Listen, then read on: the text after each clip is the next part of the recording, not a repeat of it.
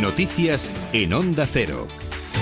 Buenas noches. Los españoles tienen que esperar casi cuatro meses para operarse en la sanidad pública. Según los últimos datos del Ministerio de Sanidad, la lista de espera ha pasado de 83 días a 115. Este aumento se debe en parte a los recortes y son Cataluña y Canarias las comunidades donde más tiempo hay de demora para operar. Los ciudadanos aguardan hasta 182 días. Pablo Landaluce. La lista de espera se disparó en 2016 hasta los 115 días. A finales del año pasado, más de 614.000 pacientes esperaban para operarse en la sanidad pública, lo que supone 45.000 más que el año anterior. Se trata de la cifra más alta desde junio del año 2013, en plena crisis económica, aunque en esta ocasión se han incluido por primera vez los datos de Cataluña, que es la comunidad con más pacientes en espera, suma 158.000. Los mayores tiempos de demora se dan en Canarias, con 182 días de media, seguida por Cataluña, con 173 días, y Castilla-La Mancha, con 162. Los menores tiempos los registran en Melilla, Ceuta, La Rioja y País Vasco, que no superan los 50 días. También suben los tiempos de espera para tener una primera cita con el especialista. Quienes acumulan más retrasos son traumatología, oftalmología y cirugía general. De media de espera, 72 días, 20 más que el año anterior. Las arcas públicas tienen un déficit de 15.400 millones de euros. Esta es la cantidad cantidad que deben Hacienda los más de 4.500 ciudadanos que al cierre del año 2016 son morosos con la agencia tributaria. El departamento que dirige Cristóbal Montoro ha hecho pública la tercera lista de morosos que deben Hacienda más de un millón de euros. Ignacio Rodríguez Burgos. Nueva lista de morosos de Hacienda, 15.400 millones de euros de deuda. La nueva lista de morosos se reduce a los 4.549 contribuyentes deudores. Más del 20% de los morosos que aparecían en la primera lista ya no aparecen en esta tercera de Hacienda. Son 996 deudores que no aparecen en este nuevo registro. Están los deudores Hacienda que deben más de un millón de euros pendientes de pago a 31 de diciembre de 2016, con deudas que no se encuentran ni aplazadas ni suspendidas. Del total de deudores a la Hacienda Pública Española, 338 son personas físicas con débitos superiores a los 700 millones de euros acumulados. El resto, 4.768, son personas físicas, es decir, sociedades con deudas superiores a los 15.700 millones de euros. Por moroso y por defraudar a Hacienda, el jugador del Barça, Leo Messi, fue condenado a 21 meses de cárcel. Ahora la Fiscalía acepta sustituir esta condena por una multa de 510.000 euros. La Fiscalía acepta esta multa porque el jugador no tiene antecedentes penales. Dice el vicepresidente del Barça, Carles Villarrubí, que este acuerdo es para evitar que Cristiano Ronaldo, que también debe Hacienda 14 millones de euros, no se siente en el banquillo. A mí se me hace difícil imaginar. A mí se me hace difícil imaginar que esto hubiese sucedido si no hubiese habido otro problema esta semana con otro jugador. Se me hace realmente difícil de imaginar.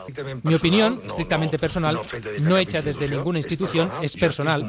Estoy convencido que todo el movimiento que se produce ahora y que se producirá en los próximos días va en una dirección muy concreta, que Cristiano no se siente en el banco de los acusados. Evitar esta foto, estoy convencido. Del exterior también les contamos que la explosión con una la explosión de una nevera fue la causa que provocó el incendio de la Torre Grenfell en Londres. La policía estudia presentar ahora cargos por homicidio involuntario contra las empresas que hicieron la reforma de la torre. En el incendio fallecieron 74 personas y ahora se sabe que el edificio incumplía numerosas normas de seguridad.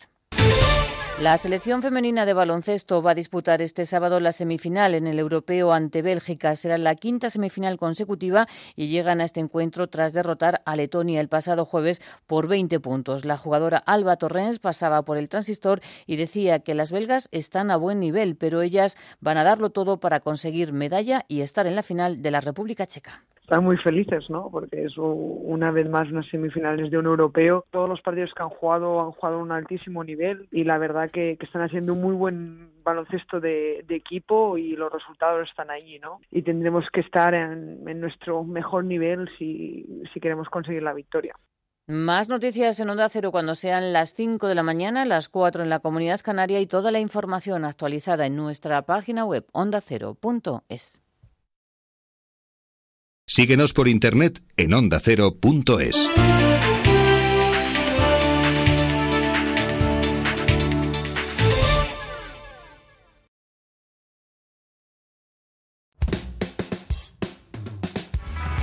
Este sábado revive la temporada de baloncesto con David Camps. Andersen busca quien dársela, punto Un repaso de los mejores momentos, lo más destacado de la NBA, el título de Valencia Basket y con Aito García Reneses como protagonista.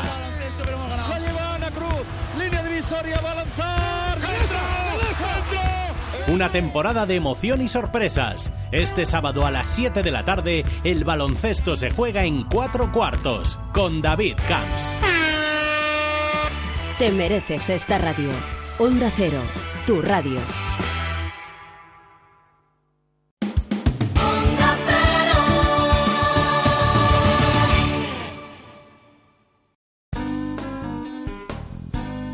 En Onda Cero, quédate con lo mejor. Rocío Santos.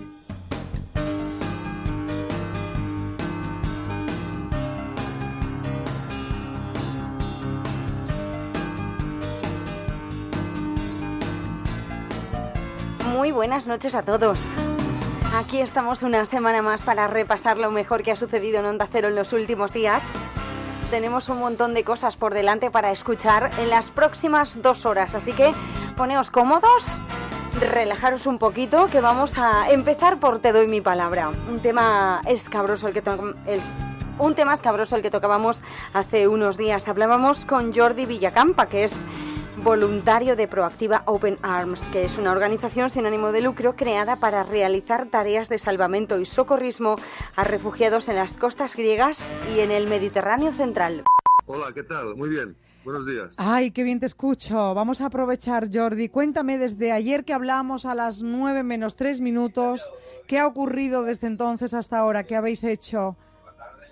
Bueno, ayer me parece que fue, yo tengo poca experiencia, pero fue un, día muy duro. A las cinco y media de la mañana de ayer vimos el primer, divisamos el primer rubber boat, que son estas barcas de goma eh, que salen desde las costas de Libia, eh, piensan que van a llegar a Europa con los cuales es imposible llegar. Ahí habían unas 135 personas que ya rescatamos y después nos llamaron de otro sitio que había otro target, otra situación caótica con más de 500 personas.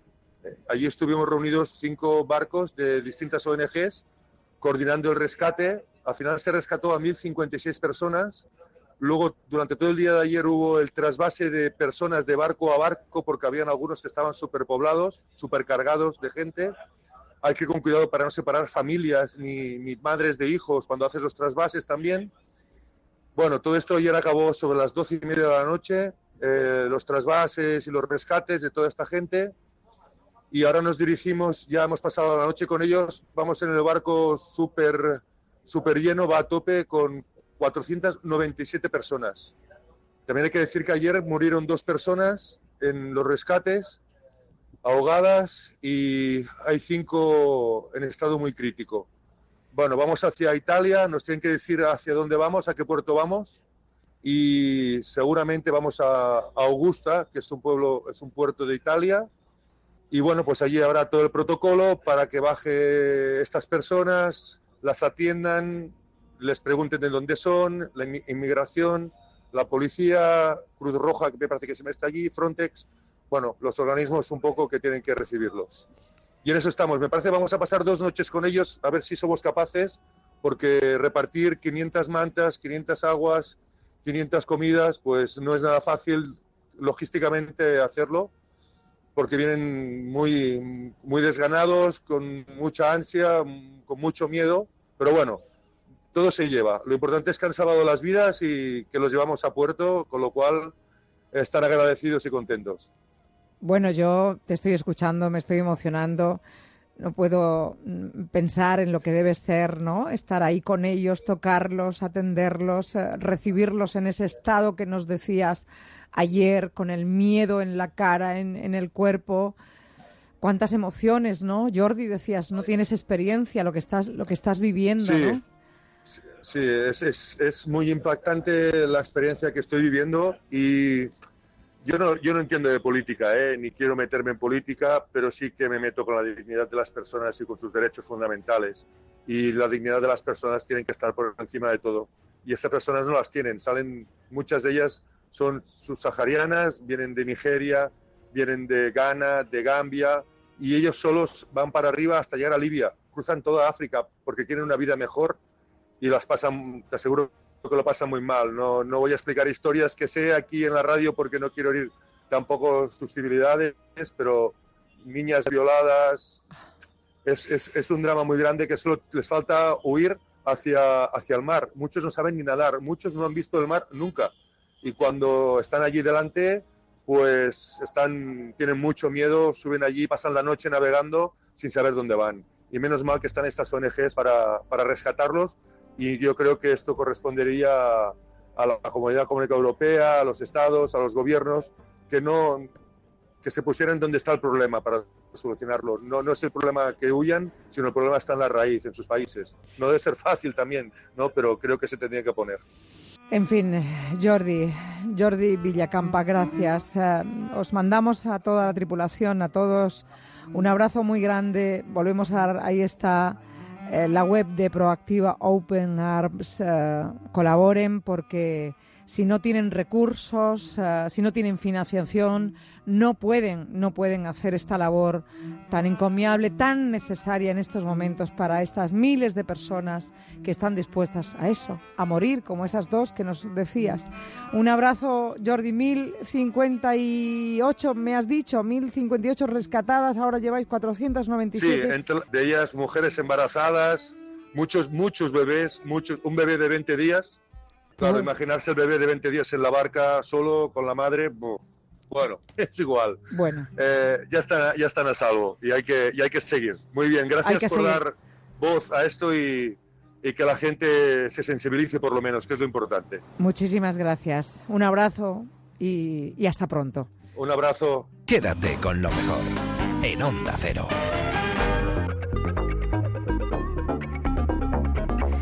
Testimonio duro el que nos contaba Jordi Villacampa, voluntario de Proactiva Open Arms. Isabel Gemio, te doy mi palabra. Nos vamos directamente hasta la brújula a escuchar a Javier Cancho y su punta norte que nos va a hablar de una enigmática estrella en la constelación Cisne. Hace exactamente 30 días sucedió algo inusual en el Observatorio Astronómico de Roque de los Muchachos en la isla de La Palma. Allí un equipo del Instituto Astrofísico de Canarias y un investigador de la Universidad de Cambridge estaban haciendo observaciones de la que está considerada como la estrella más enigmática de toda la galaxia. Es la conocida como estrella Boyajian. Y en ese, en ese observatorio español se percataron de algo singular, porque habían obtenido una serie de medidas que no encajaban con las observaciones publicadas anteriormente sobre lo que acontecía en ese confín del universo. Este anuncio, hecho hace 30 días, causó cierto revuelo en parte de la comunidad astronómica internacional. De hecho, solo unos días después, el observatorio Feinberg de Arizona, en Estados Unidos, confirmaba las anomalías detectadas desde Canarias. Este hallazgo tiene que ver con algo que ya se sabía desde hace casi dos años. Consiste en un misterioso patrón de oscurecimiento de esa estrella. Es un patrón irregular, completamente anómalo. Resulta que Boyayan parpadea y se oscurece de una manera nunca vista hasta la fecha. No hay precedentes y tampoco hay respuestas. Lo único que de momento hay son hipótesis. Y resulta, resulta que una de las hipótesis contempla que ese comportamiento tan peculiar de una estrella pueda deberse a algo así como una megaestructura artificial que recubriría el astro. Enunciada esa hipótesis, hemos de advertir algo relevante. Probablemente se terminará descartando esta opción. Probablemente así será pero desde luego es un hecho que a día de hoy, en este momento, esa hipótesis sigue siendo una posibilidad científica. De confirmarse, supondría el hallazgo de una civilización extraterrestre. Se trataría, por tanto, del mayor descubrimiento de toda la historia. La estrella Boyayan está a solo 1200 años luz de la Tierra. Se ubica entre las constelaciones del Cisne y del Lira antes de profundizar en esta, en esta incógnita astronómica, no deberíamos olvidar que el universo sigue resultándonos insondable en un número infinito de rincones. Sobre este rincón en concreto sucede que hay parámetros anómalos que son los que han llamado la atención. Y ese comportamiento no es nada frecuente. Desde la Universidad Estatal de Pensilvania, el astrónomo Jason Wright plantea que incluso, incluso a quienes les desagrada mucho la idea de que haya una civilización alienígena, deben admitir que esta estrella comporta un considerable secreto que todavía está por descubrir. Para entender mejor el asunto que esta noche les estamos contando, hemos de explicar algo importante. Cuando un planeta pasa por delante de una estrella, oscurece ligeramente su luminosidad. Es como un eclipse. De hecho, muchos telescopios aquí en la Tierra rastrean estos cambios en el espectro de la luz para precisamente localizar nuevos planetas, para saber que están por ahí.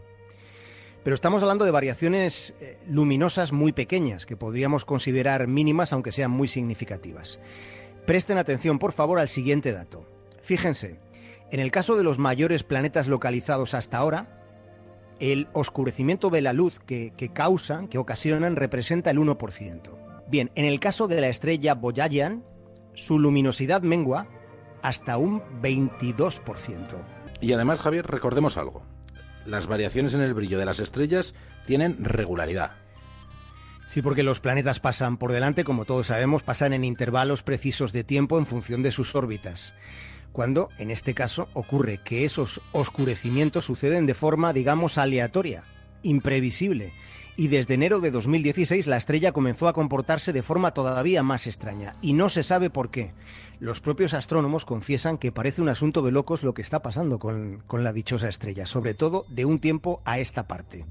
Y además, al margen de todo lo que hemos contado, Boyayan, la estrella, va disminuyendo lentamente de brillo, algo así como un 2% cada tres años. Y esa evolución no se ha visto nunca jamás en una estrella. Quédate con lo mejor, con Rocío Santos.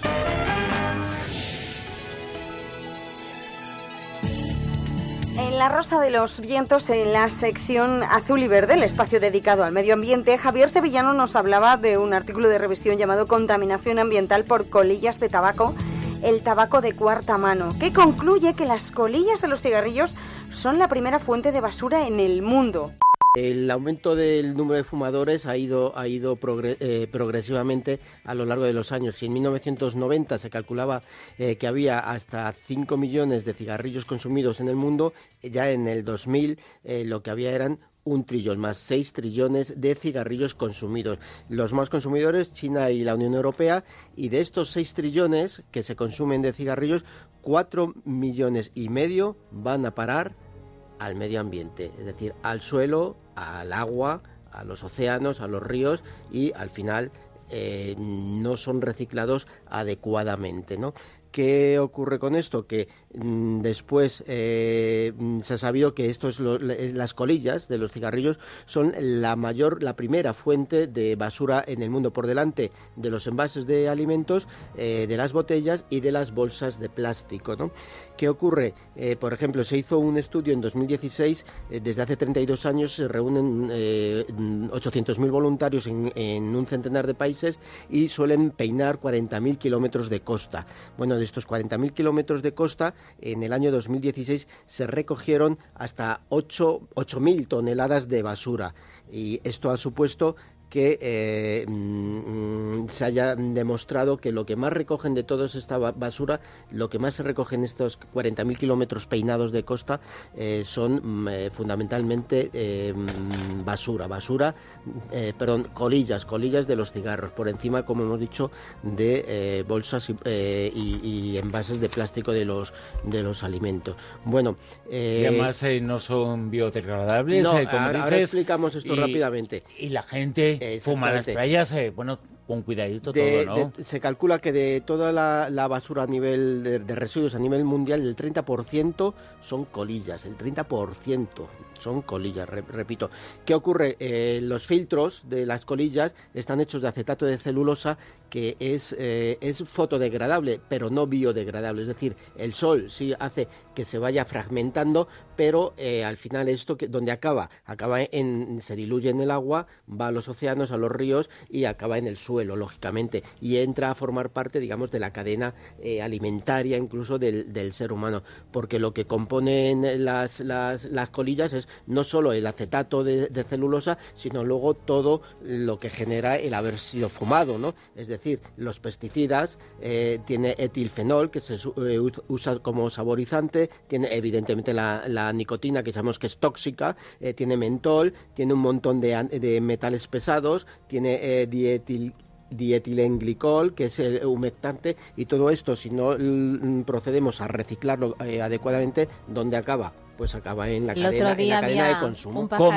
pajarito que cogía en los nidos y había puesto el relleno interior de las colilla, colillas. claro, porque ahí le será confortable, pero evidentemente fíjate todo lo que lleva, lleva la colilla. Soluciones, muchísimas. Hay soluciones desde poner en la... En la, en la, en la o, o, gusanos, o poner gusanos, ¿no? o poner gusanos como van a hacer también en, en las bolsas. Rocío Santos. Quédate con lo mejor. Y ahora es el momento de repasar una de esas bonitas historias que nos trae Beatriz Ramos Puente a más de uno. Es la historia de Eta Lincoln, que montó por primera vez en bicicleta a los 90 años. A su edad, Elta ha visto muchas bicis, pero nunca ha montado en una, hasta que en la comunidad de jubilados a la que ella pertenece, en la ciudad canadiense de Waterloo, organizaron un evento llamado el Programa de los Deseos. Entonces, esta anciana no confesó que su sueño siempre había sido montarse en una bicicleta, sino donar dos de ellas a los niños. Deben saber montar antes de conducir un coche, porque así aprenden la base de la seguridad, explica Elta. También te da equilibrio y un poco de libertad.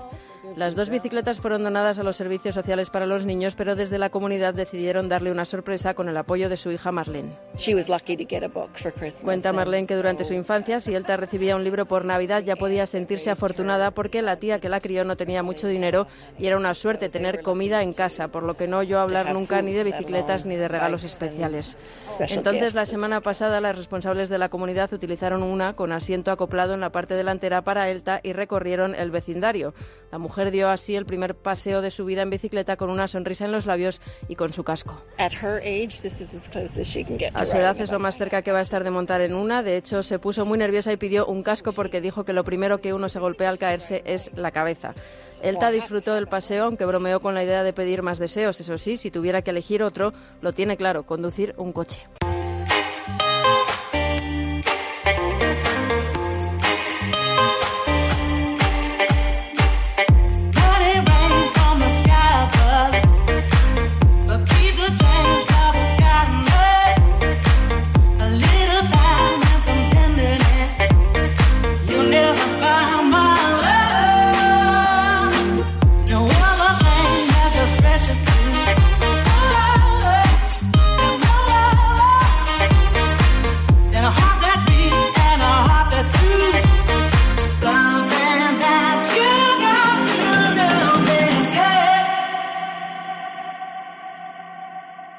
Quédate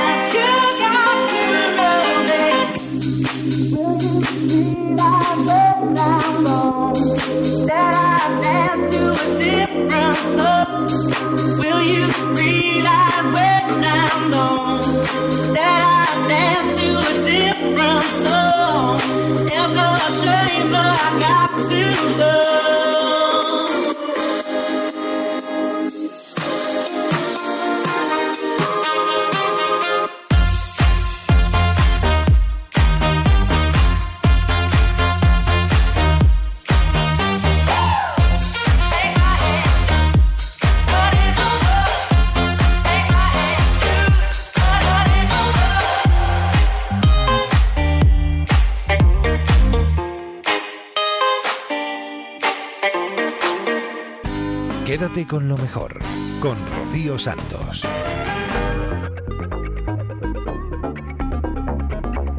después de la música de Kongs, nos vamos hasta Te doy mi palabra. Hemos charlado con Antón Reixa, es eh, escritor, músico, poeta, guionista, productor y director de cine español, y nos contó que ha tenido un accidente de tráfico, ha pasado 18 días en coma hace unos meses. En estos momentos ya te encuentras totalmente restablecido, bien. He, dejado, he dejado una, he dejado una silla de ruedas durante siete meses y ahora ya camino con muletas. Ahora mismo estoy disfrutando de una de las ventajas de, tener alguna minusvalía. Me está atendiendo el servicio Atendo en una estación de Renfe. Ah. Me dan ganas de hacerme pasar por, por dependiente toda mi vida porque se atienden con una amabilidad mm. increíble. Pero tú sabes, eh, pero tú sabes que, que, no, que luego a la hora de la verdad, por el mundo no es accesible para personas que van en silla de ruedas. Bueno, por eso digo que es, el contraste con siete meses en silla de ruedas, el que uno eh, se da cuenta que el mundo no está hecho para para andar sobre sobre ruedas. De, ¿A que no? Claro que no, claro. Y, una de las conclusiones. Una de las conclusiones. Tienes para, para, para seguro, ¿no, Antón? es tremendo lo que has vivido, es toda una experiencia tan intensa. Es para, para contarlo, ¿no? Para contarlo, no sé, hasta para escribir un libro. Ah, sí, bueno, en eso, estoy además. Es una experiencia dura. El primer mensaje para mí es un mensaje de absoluta prudencia. me, me parecían muy retóricos todas esas eh, eh, invocaciones a la prudencia me quedé dormido en el coche, me salí, me salí de la carretera, imagino que a mucha velocidad, y eso, fue el 27 de octubre. Dos horas antes me había parado la Guardia Civil por exceso de velocidad, me trataron muy amablemente uno de los guardias civiles había frecuentado algunos de mis conciertos y yo sin embargo continué y dos horas después se me cayeron los párpados y me salí y fue un accidente muy grave pero me doy cuenta si hubiera sido mucho peor, si hubiera ido acompañado, estaba previsto que viajara con un amigo que canceló, hubiera sido mucho peor si hubiera ido para otro para otro vial y, hubiera invadido en la parte contraria y, habría habría chocado con alguien y hubiera sido también mucho peor para mí porque al final bueno, varias lesiones me afectó una vértebra que afortunadamente no me va a causar ningún problema de, hmm. de movilidad y bueno, a partir de ahí, eh, tres semanas en coma, una experiencia increíble y a, seguir viviendo. Eh, eh, es decir, desde que tienes el accidente ya te quedas inconsciente. Sí, sí. Sí, bueno, me, quedo, no, peor, me quedo al día, al día siguiente, que es cuando descubren que el impacto del accidente me puede ocasionar, ocasionar un colapso respiratorio e inducen el coma y a partir de ahí, bueno, tengo la experiencia del coma, una situación extrañísima. Yo estos días bromeaba con, con mi amiga Julia Otero, que eso es una, es como la vida offshore.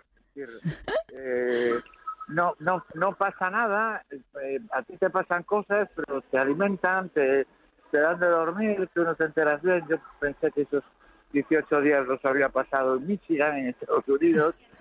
Y, bueno, cuando regresas te das cuenta de que, bueno, pones en valor muchas cosas, las atenciones médicas, sobre todo pones en valor el, valor de los del personal auxiliar en todos los hospitales que he pasado, mm. en el que, es un trabajo vocacional y que tú te tienes que acostumbrar a, pedir las cosas por favor y agradecerlas, porque te vuelves muy demandante, porque efectivamente eres dependiente, pero tienes que poner en, en valor esas cosas. Y sobre todo, pones en valor la vida. Yo en el 2005 sufrí un ictus cerebral y esta era la segunda vez que, que me había puesto en peligro de muerte y bueno, valoras muchísimo la afectividad.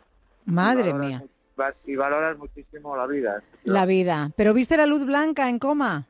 ¿La recuerdas? No hay nada, no hay nada. Ni negra, ni blanca, ni nada. No, el coma, el coma es muy prosaico, no hay túnel, no hay, no hay nada de eso. Yo me fui que Rajoy lo estaban invistiendo, que se iban a votar en Estados Unidos. Cuando volví, Rajoy era presidente, Donald Trump también era presidente. Y, bueno, son, son situaciones situaciones muy increíbles. ¿eh? Sí, muy increíbles, muy intensas, ¿verdad? Eh, supongo que el tópico es verdad, ¿no? A partir de ahí muchas cosas cambian. Sí, efectivamente mi, mi, mi, mi, vida va mi vida va a cambiar, voy a vivir de, voy a vivir de otra forma porque porque la verdad es que es que bueno el ritmo de vida que llevaba tenía todos los datos para que me pasaran cosas así. Y, bueno, y, a partir de ahora administrar mucho mejor la vida, administrar mucho, administrar mucho mejor el, el cariño de, las personas que están conmigo. Y, y, bueno, voy a recuperar sobre todo la, la parte la parte creativa de mi trabajo y sobre todo a tratar de, devolver a todos los que han estado conmigo el cariño que, que, me han dado, que es importantísimo para salir adelante. Quédate con lo mejor en Onda Cero con la que está cayendo, madre mía, con el calor que hemos tenido en los últimos días, con esa ola que parecía un tsunami de calor, qué bien sentaría una cervecita fresquita, ¿eh? Bueno, pues nos vamos a no sonoras con Óscar Gómez y la despensa de las ideas que nos va a hablar de esta bebida. Buenas noches, Alas. Eh, felicidades, tío, que estamos de aniversario, somos centenarios. No, hombre, no llegamos al siglo. Creo que entre tú y yo hacemos 94, ¿no? Eh, a ver, 51 más 43. Sí, 94, pero no, no me refería a los años, sino a las 100 ediciones de esta sección que llevamos ya hechas. Pues sí, tenemos la despensa bien surtidita, sí. Ya, pero eh, ¿sabes qué pasa, Sala? Tú dirás. Pues que no tenemos nada para brindar por este cumpleaños porque, bueno, hicimos hace poco una sección sobre whisky envejecido con ultrasonidos, pero para brindar no lo veo. Es verdad. Yo para brindar soy más de vino o de cerveza. Ya, pues vamos con unas cervecitas con las que vamos a llenar la despensa de las ideas se me ha ocurrido, si te parece, que como llevamos 100 ediciones, contemos 100 curiosidades científicas sobre la cerveza. Hombre, 100 me parece un poco exagerado. Te vas a llevar hasta mañana contando curiosidades. Yo creo que mejor resume, cuenta las más importantes. Y por cierto, ponme musiquita cervecera y ya de paso... Marchando ahora mismo, pero recuerda, con moderación, consumo responsable de cerveza, porque de la música siempre hay que abusar.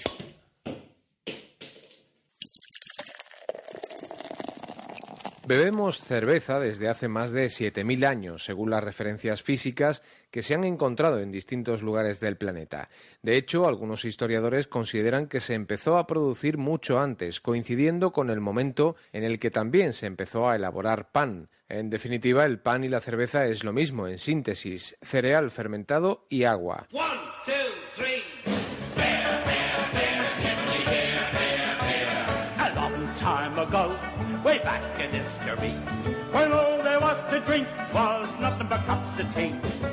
A la cerveza se le considera un alimento líquido, llegó a tener también la consideración de esencial en distintas culturas.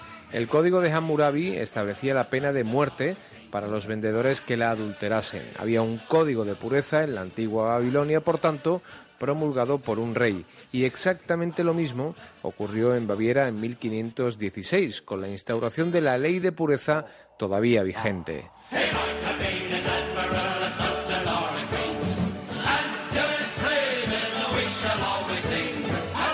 Hablando de pureza, la del agua con la que se elabora la cerveza es esencial, determinante en el sabor final del producto, pero hay lógicamente otros elementos. Por ejemplo, el cereal. Hay cervezas de trigo, de maíz, de arroz, de avena, de centeno, pero lo más común es que sea de cebada. La investigación sobre este cereal indispensable ha hecho que sea uno de los primeros códigos genéticos en ser descifrado, con la ayuda a los investigadores por parte de la propia industria cervecera. Birgit Scott Hodge es directora de investigación de los laboratorios de la firma Carlsberg y cuenta la importancia de la secuenciación del genoma de la cebada.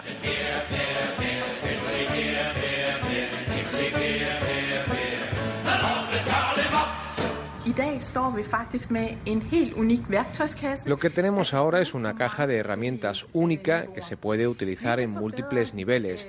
Podemos desarrollar nuevas propiedades para la cebada malteada y podemos mejorar los procesos de elaboración de la cerveza a partir de esa cebada malteada. Nos va a dar una nueva visión sobre la tolerancia a las condiciones climáticas, la resistencia a las enfermedades y a que el grano tenga mejores cualidades nutricionales para animales y para personas.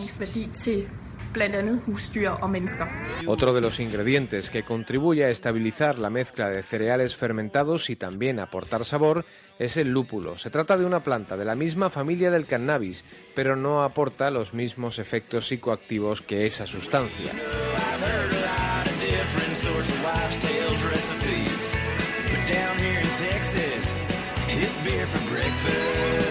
En cuanto al proceso, la cerveza se elabora normalmente mediante el malteado, es decir, haciendo germinar los granos de cereal, sumergiéndolos en agua y tostándolos posteriormente. Está demostrado que un consumo responsable de cerveza, con moderación, tiene muchos beneficios sobre el cuerpo humano, por ejemplo, por su contenido en vitamina B, en ácido fólico o en fibra soluble que se extrae de la cebada.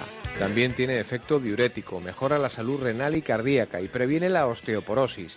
En el desayuno además aporta nutrientes y una cantidad moderada de alcohol que ayuda a metabolizar los alimentos. Hablando de ciencia, la cerveza está a punto de vivir un nuevo hito gracias a un proyecto de investigación de unos estudiantes de San Diego que pretenden fabricar cerveza en la Luna, enviando en un cohete un pequeño prototipo para elaborarla. Nikki Ashari es una de las integrantes del equipo que pretende conseguirlo. Tenemos que empezar a pensar en todas las alternativas, en todos los recursos que nos pueden hacer imaginar cómo sería mantener la vida fuera de la Tierra. Y claro, para estos estudiantes, la vida se entiende con cerveza.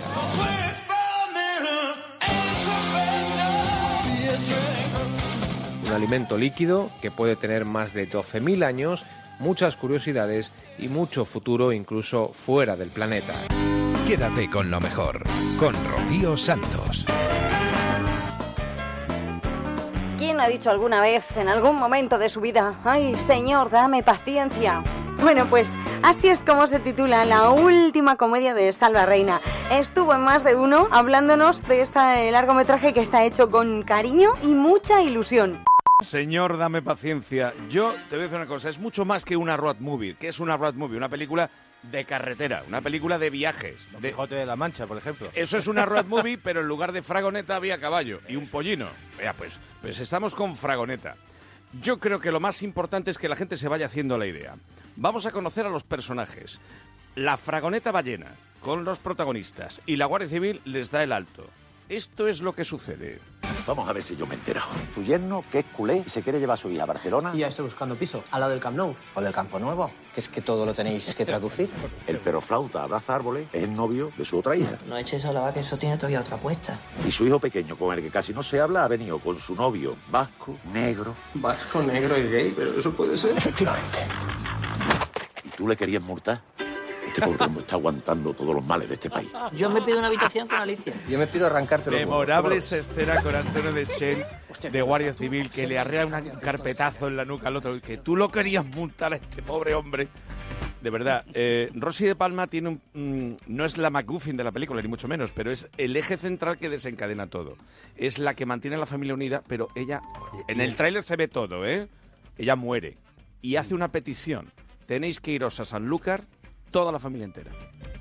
Wow. bueno, eh, allí anda Salva Reina, que hace un perro flauta. eh, Bueno, en bueno, fin, bueno, Esa bueno. secuencia que está en la cama y ella le coge los calzoncillos, lo tira y dice. Que todavía tiene una muda. Que todavía tiene una apuesta. Que todavía tiene una apuesta. ¿Qué, qué personaje? Eh, Salva, buenos días. Buenos días, buenos días. Eh, Oye, qué bien os lo pasáis haciendo estas pelis, ¿no? Pues la verdad que sí, que fue un mal rato lo que te voy a contar. Allí, Cádiz, septiembre, playa, fue un mal rato, un mal rato. Ya. Eh, Salva Reina es uno de los protas de esta peli, eh, Señor, dame paciencia, que se estrena este fin de semana. Es- ya hoy, ya hoy se estrena. Y que tiene una pinta eh, fantástica. eh, de Yo creo que va a ser la comedia diversión. española del verano, Juanra. eh, Te lo digo ya, ¿eh? No, no vamos a reírnos, Salva. Sí, yo creo que sí. eh, eh, creo que es una película que está hecha con mucho cariño, le están haciendo muy buena promoción y, hombre, como diría el otro, pues malamente te tiene que poner la cosa, ¿no? Para que no... Sa- Salva, eh, a ti te vemos también en la serie de Antena 3 allá abajo. Eh, eso- haces un personaje muy querido. Creo que de origen malagueño, el, el- el de allá abajo, ¿no? Como él. Como, como tú, que tú eres boquerón, tú eres boquerón Bueno, auténtico. nacido en Las Palmas, pero boquerón. Exactamente, tú eres boquerón re- reciclado. Y en esta película, eh, yo lo he vendido como... un- es una A mí me ha parecido una película de carretera, road movie. Pero va mu- mucho más allá de todo eso, ¿no, Salva? Sí, hombre, yo creo que al final, sobre todo también, le están, alguna gente dice, no, porque por los tópicos y tal, que si un vasco, que si un andaluz. Yo creo que al final, este, eh, como tú bien dices, es una película que tampoco es una road movie exactamente, ni es una película de tópicos, sino que parte de ahí y al final de lo que habla creo es que, de, que el cariño y el amor eh, es lo más importante y hace que venza cualquier etiqueta y cualquier prejuicio que tengamos puesto en las personas. Claro, es que eh, yo creo que funciona en España eh, mucho, y ahí está eh, los apellidos vascos, los apellidos catalanes, romper tópicos. Nos reímos mucho. Yo creo que esa capacidad de reírnos de nosotros mismos, salvo algunas excepciones, eh, eh, funciona bien. que me has mirado diciendo salvo alguna No, no, no, no, o sea, porque hay, hay nacionalistas Sí. que se cabrearon mucho con los vascos, Sí, con los sí, ocho sí, apellidos sí. vascos y apellidos catalanes. Hay gente pató. Pero que a mí me parece que es una cosa que funciona. Es que el ¿eh? español es muy de reírse de uno mismo siempre que uno mismo sea otro, ¿eh? Ha sentenciado Goyo, ha sentenciado Goyo. O- oye, Salva, ¿las tortas que te daba Paco Tous, que también sale en la película, eran de verdad o...? Cuando se enteró, dice, oh, hola, que te voy a dar, vamos, me mandaba WhatsApp, estoy calentando, vamos. Pero te daba, pero te daba, te daba, te daba. Hace de cura Paco Tous en la película. Arregla, arregla. Yo creo que tú te confundiste alguna cosa para volver a darme. Bueno, eh, extraños, extraños en un tren. Es decir, una auténtica mm, eh, train movie esta que eh, vivimos con Salva. Gracias en todo caso por eh, charlar un rato. Mucha suerte, Salva, con la, con la peli y con la serie. Muchas gracias. Es que está en Sanlúcar. Gra- Está en Sanlúcar y ahora mismo eh, eh, está camino de bigote y pasa lo que pasa. Fíjate que es curioso que la, la anécdota que, que has puesto en el, en el corte a Sí. mí me pasó. O sea, nosotros yo tenía una compañía de teatro hace muchos años, una pequeña compañía de teatro, nos paró la Guardia Civil, eh, nos pidió la tarjeta de transporte, no la teníamos y nos dijo, ¿pero a qué os dedicáis? Y dijimos, pues al teatro. dijo, anda, pues entonces tirad que bastante tenéis con lo vuestro. Bueno, eh, yo creo que ha hecho una buena película Álvaro Díaz Lorenzo, sin duda alguna. Tú me haces diferente simplemente con el solo hecho de existir. Cambiaría lo que fuera si hace falta solamente por verte feliz. Tanto tiempo esperando una promesa, una caricia, una señal. Formas parte de este sueño y yo contigo llegaría hasta el final. Te juro que nada puede ir mejor, solo si es contigo. Porque esta vida me lo enseñó, ya ves, te necesito contigo. Mundo entero contigo. Me pasaría todo el tiempo mirando el firmamento y con tus dedos tapando el sol. Solo si es contigo, me perdería en una isla contigo. Caminaría de tu mano y ahora que te tengo al lado, me siento mucho mejor. Debería estar prohibida tu mirada y tu forma de caminar. Has logrado que mi cuerpo y mi mente ahora vayan al mismo compás. Ya no existe en este mundo la manera para separarme de ti. Todo es bueno y es perfecto, claro, si te quedas junto a mí. Te juro que nada puede ir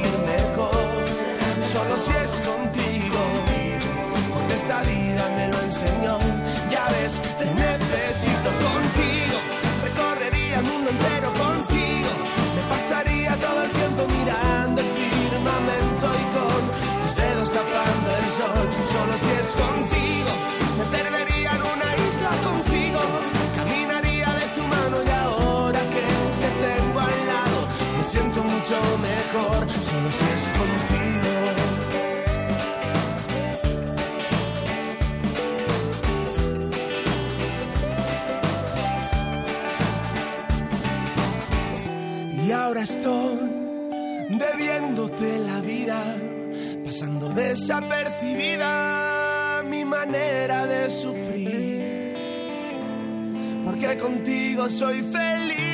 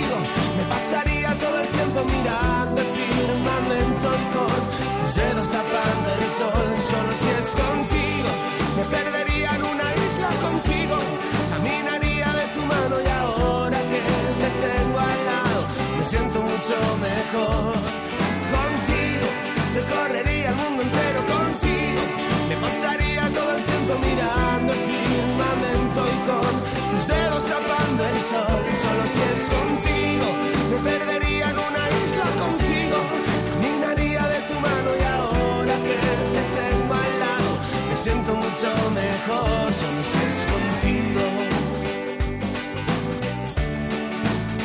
Solo si es contigo. Solo si es contigo.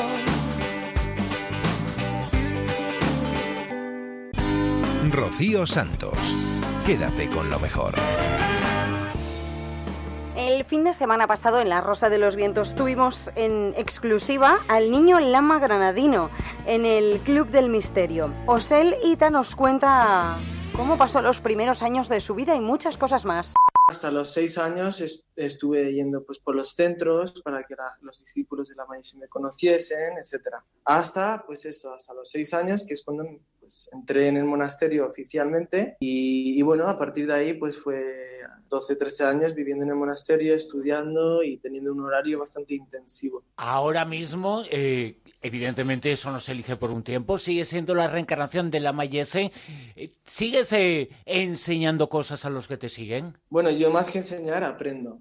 Eh, para mí, yo creo que el aprendizaje es algo que dura toda la vida y el aprendizaje más importante es el día de la muerte, que aprendemos el proceso de la muerte. Que sí, hemos, hemos muerto y hemos nacido infinitas veces, pero por alguna razón se nos olvida un poco, pues eso, incluso eh, a veces ni, nos, ni siquiera nos acordamos qué comimos ayer, ¿entiendes? Entonces, eh, la memoria está ahí, en, el subconsciente está la memoria de cuando está, éramos un feto, cuando estábamos viviendo en el vientre, también en el subconsciente existe pues eh, momentos de gran trauma o momentos impactantes de otras vidas pasadas que alguna gente pues les sale con la hipnosis o incluso a veces viendo imágenes de algún sitio les, les viene el flashback, ¿no? el, el déjà vu de otra vida pasada.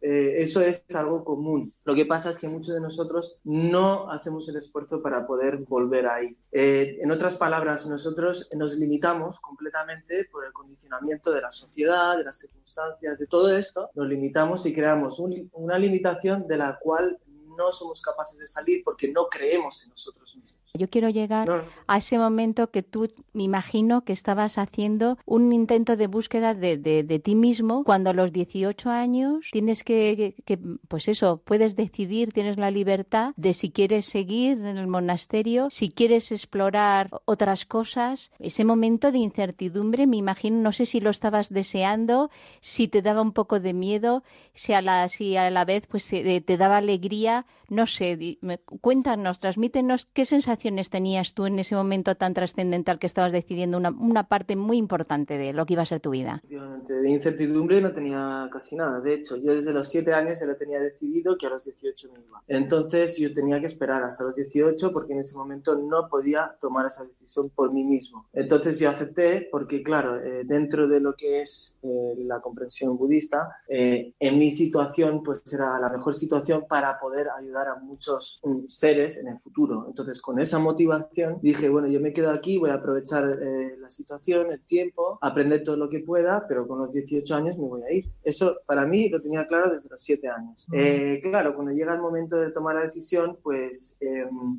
es algo, porque claro, yo era, estaba casi prácticamente solo en esa decisión. La única persona que realmente me apoyaba era mi madre. Y algunos discípulos de la Mayese en esa época también me apoyaban, pero tampoco entendían muy bien mi, mi decisión.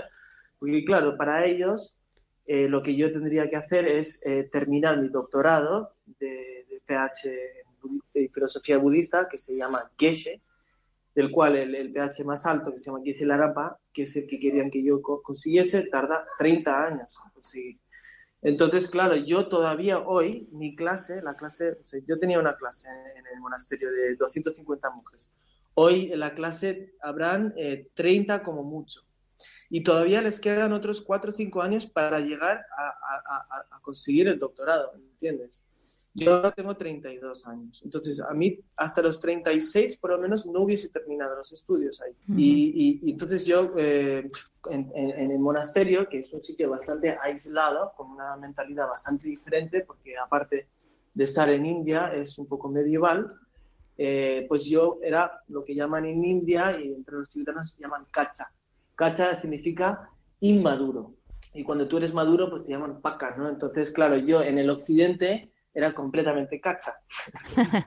no, entendía absolutamente nada. Para mí, pues lo que es el occidente era lo que veía en las pantallas de vez en cuando, cuando podía salir del monasterio, porque en el monasterio, por supuesto, que la música, la televisión, las motos, los coches, eh, eh, incluso el deporte, el fútbol, el cricket, todo eso estaba completamente prohibido. ¿Por qué? Y también incluso a las mujeres no se les permitía entrar. ¿Y todo esto por qué? Pues porque con una razón única es para que los monjes puedan estar completamente enfocados en sus estudios y que no tengan absolutamente ninguna distracciones.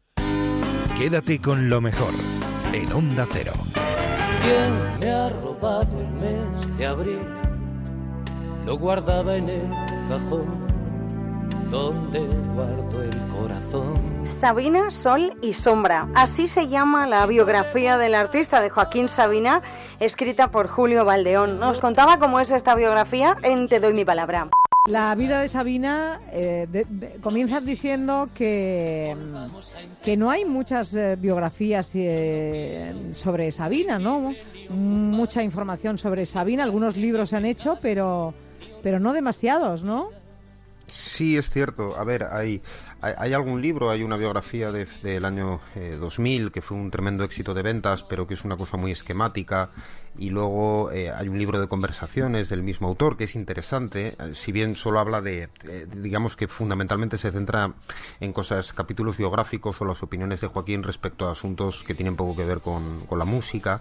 Y luego hay un libro de Carbonell, el cantautor aragonés de Joaquín Carbonell, que tiene el interés de que está escrita por un insider, por un, por un músico que es amigo de ellos, de Joaquín, de, de, Javier Crae, etcétera, y entonces, bueno, pues se ve un poco el lado, digamos, desde dentro, pero faltaba, a mi entender, un libro que, que abordase realmente las razones por las cuales seguimos y amamos a Sabina, que son, pues, eh, sus discos y sus canciones y tomarlos como hilo, como hilo biográfico, y esa fue un poco la idea de Sabina Sol y Sombra. Trajo una manzana y dijo prueba.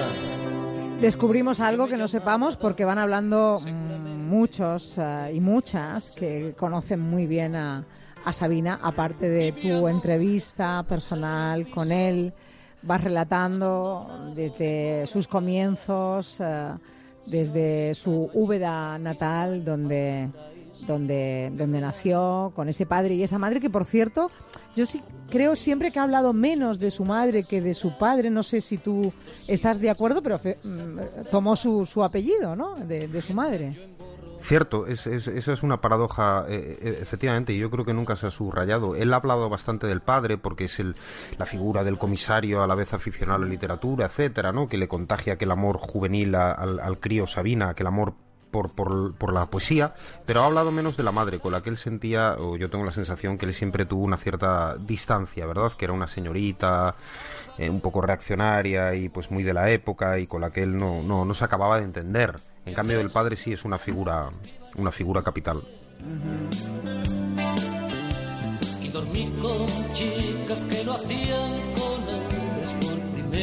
Bueno, y de esa parte de Londres, acaba, he leído que ha estado en Londres y ha triunfado en, en, en Londres, ¿no? Sí, nada menos que en el, en el Royal Albert Hall, en el mismo escenario donde han actuado todos, ¿no? Desde, desde Sí. Bob Dylan hasta, hasta los Who y, y etcétera. Sí, sí. este- donde este él fue, eh, no sé si muchos jóvenes de los que ahora con la crisis, esta crisis, se han ido a Londres a buscarse la vida, no sé si sabrán que él estuvo ahí de ilegal durante bastante tiempo. Sí, él estuvo allí de legal y es una etapa fundamental en- en- en- para entender a Sabina. Es una etapa que no aparece en sus canciones. Quiero decir que Joaquín habla, el personaje favorito de Joaquín, esto lo ha dicho muchas veces Diego Manríquez, suele ser el propio Joaquín.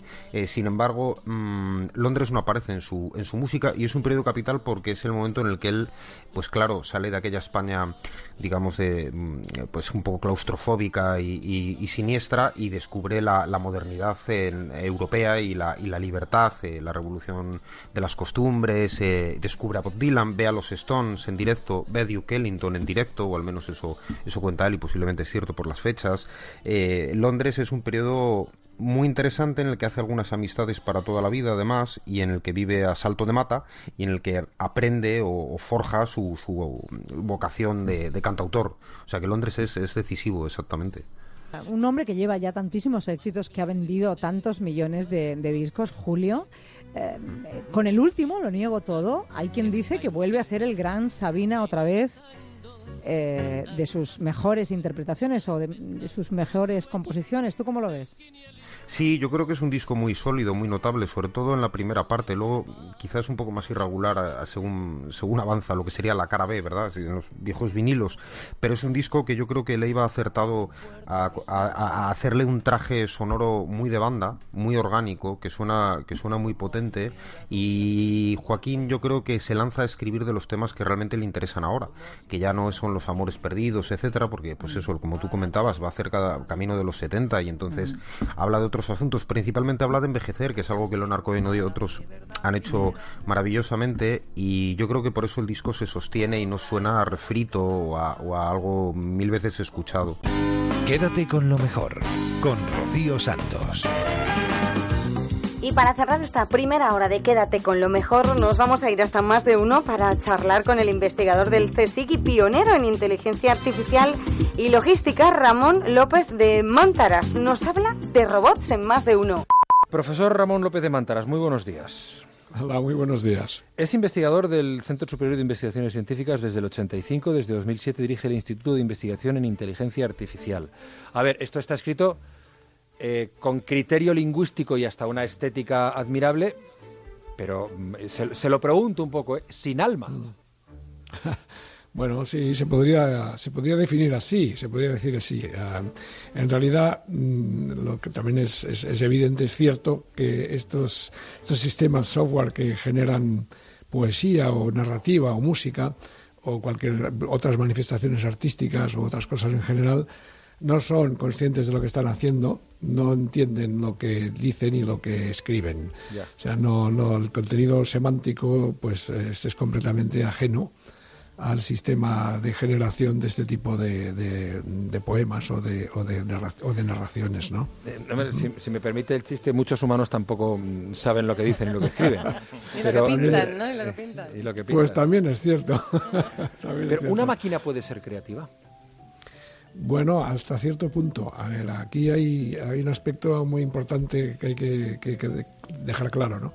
Una máquina lo que no puede hacer es alcanzar niveles de, de creatividad absolutos como los grandes genios creadores. Es decir, no puede romper reglas. Por ejemplo, de grandes eh, artistas o genios como Schoenberg, que saltó, o sea, rompió una regla muy importante y es que la música tenía hasta entonces un tono central, una tonalidad central, y él se inventó una música en donde las 12 notas de la escala cromática tienen la misma probabilidad de aparecer. O sea que no hay unas notas que son jerárquicamente super- eh, más importantes que otras, porque no hay tono central. La música dodecafónica o de música atonal, esto es romper reglas. Muchos otros artistas, grandes artistas, ¿no? o grandes músicos como Mozart, Picasso, Beethoven también crearon estilos completamente nuevos, cambiaron completamente el- las reglas del juego, no las rompieron las reglas. Esto una máquina no, no lo puede hacer. Ya. Esto, la robótica social nos va a cambiar completamente la vida. Bueno, sí, según, sin duda va a influir muchísimo en, nuestra, en nuestras vidas, todos los progresos que está habiendo en la inteligencia artificial, que además últimamente pues eh, están ah, ocurriendo a, a bastante a gran velocidad, digamos, no a mucha velocidad. Eh, sí, habrá robots que en un futuro que, que com- compartirán nuestros espacios, ¿no? Es, la robótica social va por ahí, ¿no? Esto plantea no solamente problemas técnicos, todavía no, todavía no estamos ahí, ¿eh? todavía Ya. faltan muchos problemas por resolver. Estamos hablando de cuestión de años, no de cuestión de, de unos poquitos años, sino es a más medio largo plazo. Eh, y luego habrá otros aspectos a resolver, ¿no? También de naturaleza más de, de lo que es el proceso, qué significa socializar, ¿no? Que es que tiene una serie de implicaciones. Eh, que el robot eh, no dejará de ser, por muy sofisticado que sea, una máquina y por muy inteligente eh, que sea esta máquina, será una inteligencia distinta a la nuestra, ¿no? Y esto pues plantea una serie de, de- de- aspectos que, que van desde, desde, la, desde la técnica, aspectos técnicos, hasta aspectos éticos ¿no? y, y sociales, responsabilidades, etcétera. El tema es complejo, complejo. Y en los coches autónomos, pues mm, también hay una serie de aspectos que todavía hay que resolver que no están tan cerca de lo que muchos creen tampoco. ¿eh? Rocío Santos. Quédate con lo mejor. I got a what's happening? You and your ass invited. So gonna get to clapping. Go pop a for a plan. Pop, pop it for me. Turn around and drop it for a plan. No, no, no. Son las 5 de la mañana, las 4 en la comunidad canaria.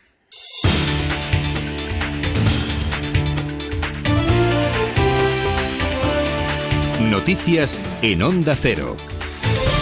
Buenos días. El Tratado de Libre Comercio con Canadá pone en evidencia el primer cisma en el Partido Socialista una semana después del Congreso. Pedro Sánchez va a reunir a la Ejecutiva el próximo lunes para decidir el voto en el Congreso de los Diputados y todo hace pensar que será la abstención, aunque en primer momento la presidenta del partido, Cristina Narbona, dio a entender que el PSOE votaría en contra. La presidenta andaluza, Susana Díaz, ya ha dicho que ella respetará la decisión de la Ejecutiva de su partido.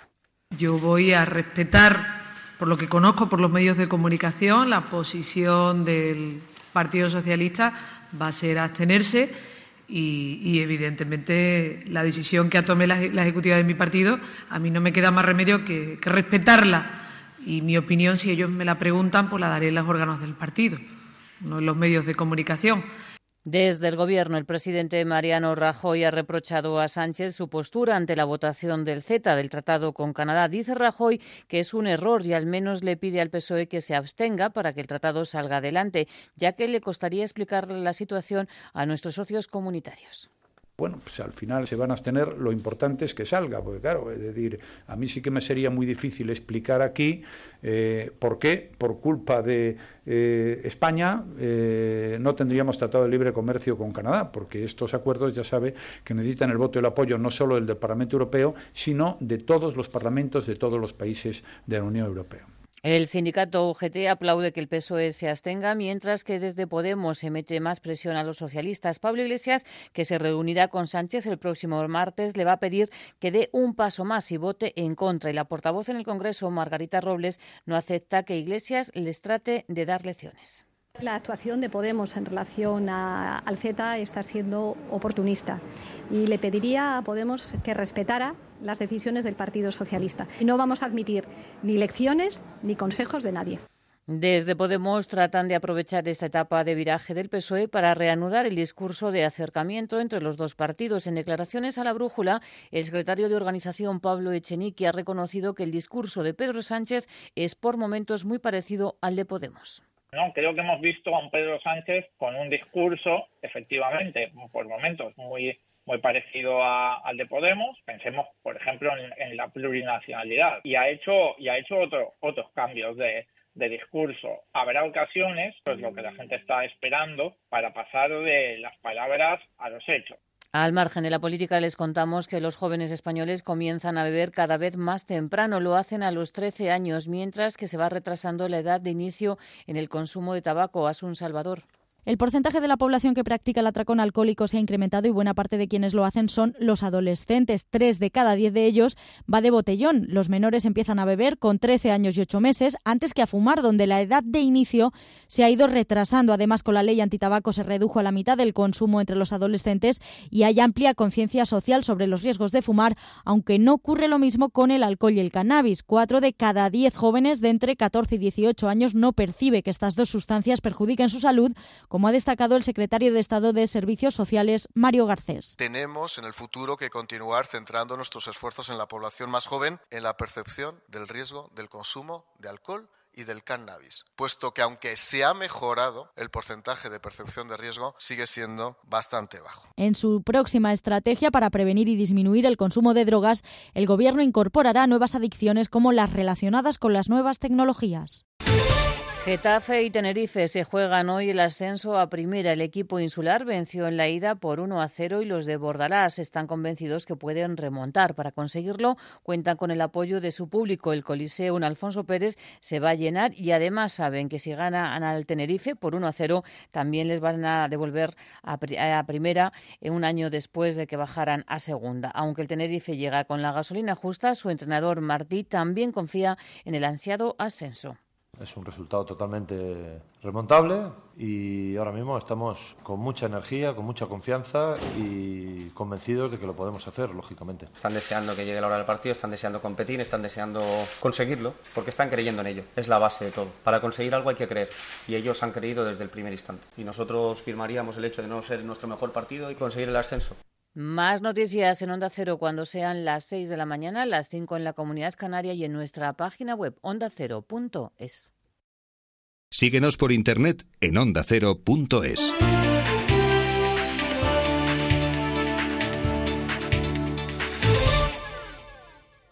Este domingo, las estrellas del paddock se citan en la Catedral de Asen. Caballito de entrada, ganado vicioso. Vívelo en Radio Estadio del Motor. Gran Premio de Holanda de MotoGP. Desde la una menos cuarto de la tarde en Onda Cero.es, en la aplicación móvil y en el 954 de la Onda Media. Y a las 3 de la tarde, en todas las emisoras de Onda Cero, Gran Premio de Azerbaiyán de Fórmula 1. Y Fernando Alonso, frótense los ojos porque no se sabe cuánto va a tardar. Es quinto en carrera en la 27. Este domingo, Radio Estadio del Motor, con Rafa Fernández, David Alonso y todo su equipo. Te mereces esta radio. Onda Cero, tu radio.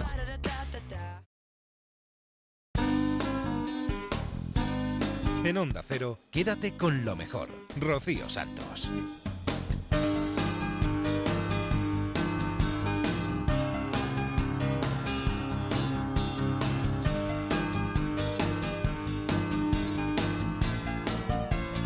Ya estamos de vuelta después de las noticias, después de informarnos bien aquí en Onda Cero. Seguimos repasando los mejores momentos han sucedido en esta casa en los últimos días.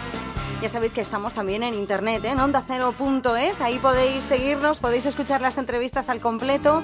Todo lo que escuchamos aquí está en la web para que lo escuchéis, porque aquí ya sabéis que solo damos un fragmento, no nos cabe mucho más. También en las aplicaciones para el móvil y la tablet. Nos vamos hasta Julia en la Onda. Hablamos con Joel Romero. Es el español de 16 años que ha sido premiado por la NASA por inventar una nave que evitaría poner en riesgo, en peligro, la vida humana para llegar a Marte gracias a un humanoide. El proyecto por el que ha recibido esa distinción eh, de la NASA es, a ver, a ver cómo lo cuento. Y, y tú me vas corrigiendo. Es una nave espacial para poder llegar a Marte, pero que lleva dentro un robot humanoide que permite, por tanto, eh, llevar a cabo misiones necesarias para explorar Marte Mm. sin poner en riesgo la vida humana de, de un astronauta, por Exacto. ejemplo, ¿no? Sería eh, esta nave espacial más la introducción de otra más, que llevaría al equipo de astronautas. Ajá, o sea, hay una dentro de otra, digamos.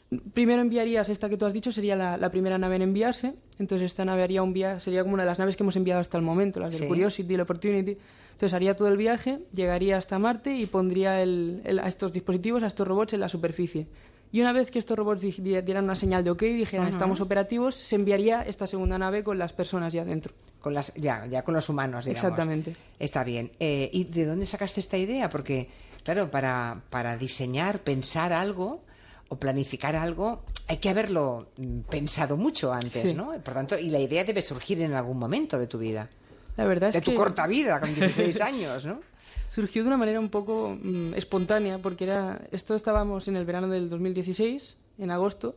Yo estaba en una beca que había entrado en cuarto de eso, que tenía varias fases. Entonces, una de la- el segundo año, la segunda fase, era poder acceder a un programa internacional de ciencia y para poder hacer esto tenías que desarrollar un artículo científico. Ajá. Y el caso es que mi- yo estaba en un proyecto de astrofísica, entonces el requisito es que este artículo tenía que ser sobre astrofísica, pero yo también siento una gran pasión por la tecnología, entonces quería juntar estas dos cosas en mi proyecto y con varias ideas en mente, un día estaba, eh, como te decía, en agosto y vi la película Avatar en casa y, y el de James Cameron y entonces empecé a darle un poco de vueltas a la cabeza de cómo se hacía la conexión entre, que en la película nos explican, entre lo que sería el cuerpo este del bicho azul y la persona que está en el escáner. Exacto. Y luego, después de pensar esto, pensé también en la Estación Espacial Internacional, que tiene un sistema que funciona actualmente, que se llama OPAL, y que permite a los astronautas hacer directos de vídeo para contestar preguntas a niños en escuelas y eso, pero utilizando comunicación por láser en tiempo real. Entonces, junté estas dos cosas y pensé, si esta tecnología la hemos probado y funciona, ¿por qué no emplearla en Marte para evitar que los primeros astronautas tengan que quedarse allí enterrados en el planeta y morir? Porque Claro. no tenemos tecnología para sacarlos. No tenemos tecnología para sacarlos. Claro, podemos enviarlos, pero una vez que han aterrizado no pueden volver a la Tierra. Ajá. Bueno, pues con una impresora 3D ha hecho eh, Joel el prototipo de, de ese robot humanoide que se manejaría por control remoto, ¿no? Hmm, Pero claro. O sea, has hecho un esbozo ya de, de ese humanoide, ¿no? De hecho, el humanoide es uno de los prototipos. Hay cinco o seis. Porque claro, este, un sistema como este, normalmente en los medios ha, ha salido la idea del prototipo que, en el que utilicé los guantes de- deportivos y esto. Pero también hay todo un diseño teórico detrás de, cómo- de qué tipo de nave espacial utilizar, cómo hacer un hábitat en el que pudieran vivir las personas cómodamente, cálculos de cuánto tiempo de viaje, alturas, todo esto. Es un sistema que tiene diferentes arquitecturas dentro. Entonces, claro, tiene que haber varios prototipos para poder comprobar si es físicamente posible hacer cada una de estas cosas. Ajá. Vale, eh, tiene 16 años. Yo, yo, yo lo voy a repetir varias veces para que se sitúen bien los oyentes. ¿eh? Bueno, desde la Tierra, cosas que yo no sabía, por ejemplo, para controlar un robot desde la Tierra, imagina que lo has conseguido, que, lo has- que está en Marte. Tarda 20 minutos. La distancia entre la Tierra y Marte entre da 14 un y 20. retardo de 20 minutos desde que tú le mandes una orden a ese robot humanoide hasta que la Claro. ejecute, ¿no? Entonces es imposible hacer un sistema de, de telepresencia a- a- con este método. Es por eso que se introduce la segunda nave espacial, la de las personas. Vale. Porque tú lo que harías, eso sería como un sustituto de la Estación Espacial Internacional, pero en Marte. Tú pondrías ese centro de mando a una órbita concreta, que se llama órbita síncrona, que permite que la nave esté siempre encima del mismo sitio de la superficie. Ujú. Y de esta manera tú pones la nave encima del robot y con el láser le apuntas y le vas enviando las instrucciones. Y como no tienes que hacer esa gran distancia, sino que solo tienes que hacer unos pocos miles de kilómetros, consigues que el retardo sea de 0,08 segundos. Que entonces sí que ya, Ya es, es posible hacer ya es que- posible. Exacto, que tú sientas que estás allí. Ujú. Oye, ¿y para que esto sea un proyecto viable, de qué depende, Joel? ¿En qué sentido? Bueno, para que esto lle- llegue a ser una realidad. Pues habría que, intentar invertir para investigar a gran, las estructuras a gran escala de estas tecnologías. Porque claro, yo en este proyecto he intentado demostrar con componentes low cost que es físicamente posible. Pero claro, Cuando dices componentes low cost, ¿a qué te refieres? a los tipos de las placas Arduino, por ejemplo, que he utilizado para controlar todos los sistemas, son placas que son de, de código, o sea, de hardware y código libre, es decir, están hechas para ser lo más baratas posibles para educación y todo esto. Entonces, yo ya pensaba en esto mientras lo hacía, porque quería que luego, si otra persona quería seguir por esta línea de investigación, lo tuviese fácil. O sea, cre- creo que los motores que pusiste costaban 3 euros. Sí, eran ¿no? servomotores de 3 euros. 3 euros. Solo- o sea, eso mismo, digamos, eh, hecho con todo el despliegue eh, de medios, mm, presupuesto y Exacto, tecnológico, claro. eh, debe poder funcionar igual, ¿no? Sí, claro. ¿Te, te, te sorprendió cuando supiste que la NASA te había premiado? Muchísimo, no me lo O sea, esperaba. tú no lo esperabas. Para nada. Para mí era imposible. ¿Pero cuánta gente más competía? ¿Cuántos más había allí? En la feria había 1.800 participantes. 1800. y Pero, pero de estos 1.800 no todos estaban en mi misma categoría. A lo mejor era una quinta parte de la categoría en la que estaba yo. Pero aún así, esta gente son la excelencia de la excelencia. Son lo mejor de lo mejor de los países de los que provienen. Entonces, viniendo allí con esa calidad, con sus proyectos que también eran potentísimos, para mí era imposible. Quédate con lo mejor en Onda Cero. Siempre puestos al día de la tecnología, seguimos charlando sobre este asunto. Nos vamos a ir a más de uno porque llega el mago More. Han sacado unas zapatillas inteligentes que se llaman Digit Soul Smart Shoe. Sabes que hay un montón de zapatillas inteligentes. Pues de todas las que yo he visto, y mira que llevo años petardeando, estas me han dejado flipado completamente. A ver si podemos poner el vídeo. Te cuento. Aparte de dar eh, datos estadísticos de pasos, velocidad, ritmo, ¿vale? Se atan solas, son interactivas, llevan un sistema de calefacción y de amortiguación. Cuando veas el vídeo vas a flipar, porque llevan una lengüeta con dos cacharritos hidráulicos. Entonces la lengüeta se abre, sacas el pie y cuando vuelves a meter el pie la lengüeta se cierra y se ajusta. Te valdrá 2.000 dólares, una cosa así. Pues mira, eh, están saliendo por 229 dólares. Eso no es dinero. Las han puesto ahora en Kickstarter, pero van a costar unos 600, ¿vale? Ah. El Kickstarter, que es la plataforma esta de crowdfunding, o sea, inmediatamente consiguió la, la financiación. Batería recargable, en cuero ultraliviano de primera calidad, regula la temperatura. Sí, pero esto te metes en un charco cuando vas por el monte y ya las has estropeado. ¿Y detecta que tienes los pies fríos? ¿Y siembra semillas? No los... No, vamos vamos a ver, vamos a ver. Espera. Entonces es de segunda generación. No es la buena, buena. Te da recomendaciones personalizadas de coaching, análisis de patrón de marcha en tiempo real, sistema para ajustarse de forma automática, regular la temperatura, es que me parece, eh, o sea, espectacular. He visto el vídeo y me he quedado loco. Digo, no me lo puedo creer. Te va diciendo si vas pronando, vas supinando, todo, todo, todo. ¿Y usted qué supina? Tiene una cosa muy Pero- buena. Tiene una, cosa, tiene una cosa muy buena que cuando te adelanta otro, cuando te adelanta otro corredor le insulta. Y pone voz de otra persona. Pero esto, que no sepa. insisto, bueno, voy a, yo voy a ver el ¿Dónde vídeo, vas, nos lo loco? pasas y tal, pero, eh, insisto, si haces eh, ca- eh, carrera de montaña, lo que se llama trail, que es correr Trail. por montaña, Sí. eh, em, pillas un charco, una piedra, tal, te roza un poco y ya te has destrozado el Ah, bicho. estás jodido, este. te ha hecho un corto y ya estás, estás perdido. A ver, Sherpa dice, "Zapa- las zapatillas inteligentes haciendo huelga por el olor a pies. Es el futuro que nos espera. Eso es buenísimo. Pero vamos a ver, ¿qué es esto? Auriculares, atención Leo, traducen sin necesidad de teletexto 37 idiomas de forma instantánea. O sea, tú te pones Molan el o no auricular molan? y te habla un chino y le contestas Directamente. En Directamente. español, le contestas Daros en cuenta, español. Claro, pero el eso chino existe. tiene que tener, que que esto es una cosa de dos direcciones, porque el chino Eso tiene que existe. tener otro traductor. Tiene que tener otro traductor. ¿Pero eso existe? Sí, existe. Sí, se existe, llama, sí, la eso compa- dice- hay una compañía británica que se llama Mimanu. Claro. Luego, no- luego nos metemos y... Eso es un asturiano. Mimanu. Son auriculares Mimanu, la Manu. inalámbricos. Puedes controlar, por supuesto, música, aplicaciones, notificaciones y todo se hace con gestos. Entonces, directamente, eh, pues eso, 37 idiomas. Está el español, el inglés, el árabe, el noruego y el chino. Y puedes mantener conversaciones en 37 idiomas. ¿Y siembra semillas? No, esto de, de momento no siembra semillas, pero tú dale tiempo. Y ¿Cuánto vale esto? ¿Tiene precio ya? eh, no, no estoy viendo el precio. Estuve en la, estuve en la página web y no, no me di cuenta del precio. Eh, creo que salen, salen prontísimo, o sea que todavía no tienen... Ajá. Las puedes preordenar, digamos. Entonces mucha gente dirá, pero a lo mejor son frases. Y yo digo, sí, pero hay una ley que explicaremos un día, que haremos un monográfico, que se llama la ley de Moore, que es un señor que... Sí. que ¿Cómo? Murphy. No, Moore, Moore, Moore, M-O-O-R-E. E. Y este señor George Moore. dijo, Roger Moore. eh, predijo en 1968, creo que fue, que toda la capacidad de los ordenadores se iba a duplicar año tras año Ah, sí, y la capacidad de la memoria también. Entonces nadie le creyó y sistemáticamente, año tras año, los ordenadores son cada vez más pequeños y, y el doble de potentes. Entonces esto hace que si este año estos cascos traducen 37 idiomas, eh, 20 conversaciones, pues el próximo año serán más pequeños y traducirán mucho más idiomas y muchísimas más conversaciones. ¿Para qué estudiar idiomas? Pues eso es una de las cosas que se plantea la gente. ¿Para, ¿Para, qué memorizar si está Wikipedia los, los niños tienen ordenador? No, cuidado, hombre, cuidado. Yo a veces, a veces me pongo del lado de Leo estudiar, Harlem estudiar. y me inquieto, ¿eh? Hay que estudiar. sí, hombre, Hay que claro. estudiar y hay que memorizar. La memoria es una cosa muy, muy, muy buena. Muy importante. Sí. Quédate con lo mejor, con Rocío Santos.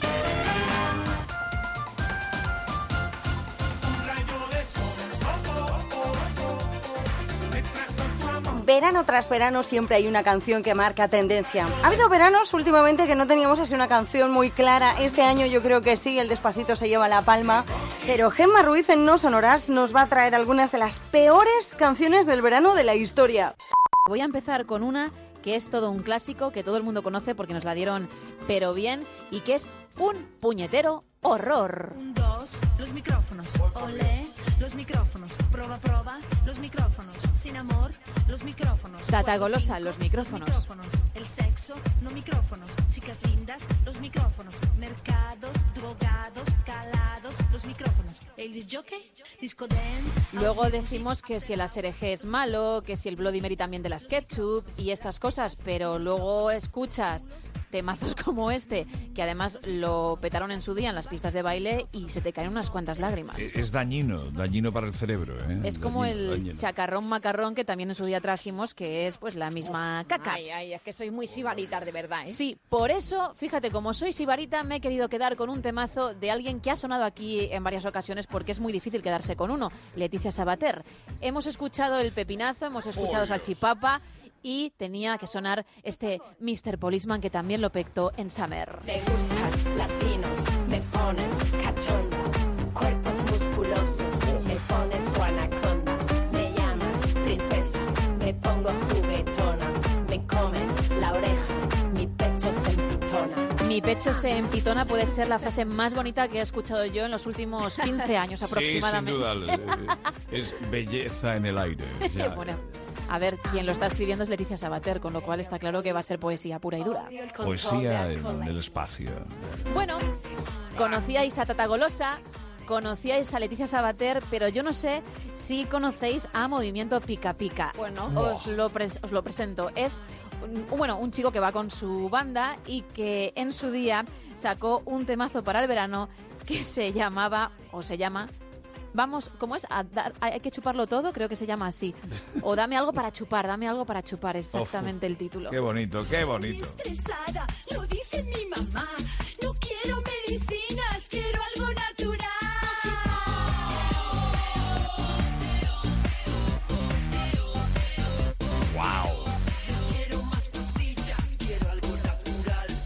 Es, es, es pura lobotomía, ¿eh? Lobotomía. Si buscáis el vídeo en YouTube, os aseguro que no tiene desperdicio y que lo que dices es eso, que hay que chupar, si pueden ser piruletitas, pues, y lo que no.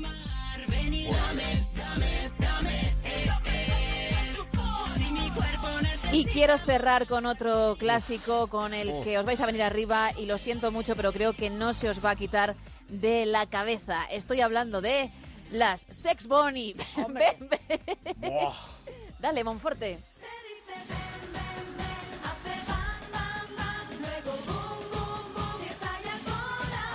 A mí lo que me pone en esta canción son los tambores de, de corneta y tambores Sí. de, de- de fiesta de pueblo, fiesta de barrio y hasta Semana Bueno, Santa. y de estadio de fútbol. si también, también, también, también, también. Es que tiene una mezcla entre los tambores de pueblo y los pitufos maquineros y luego ya están las voces de ellas, que es maravilloso. Bueno, bueno, la mezcla es, es brutal. Luego, una Es reflexión, brutal. lo de que les estalle corazón a mí me extraña, porque primero les podría estallar el, con- Sí.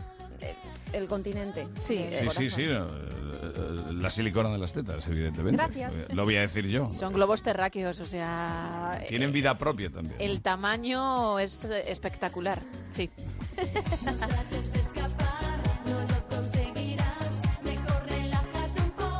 Me gusta mucho, no intentes escapar, no lo conseguirás, que eso, claro, es... eh, No, te, no voy a ir detrás de ti a dártela ni nada, tú tranquilo, relájate por las Ellas narices. llegan antes que tú. Ya. Y no hablo de ellas dos, ellas cuatro. Nada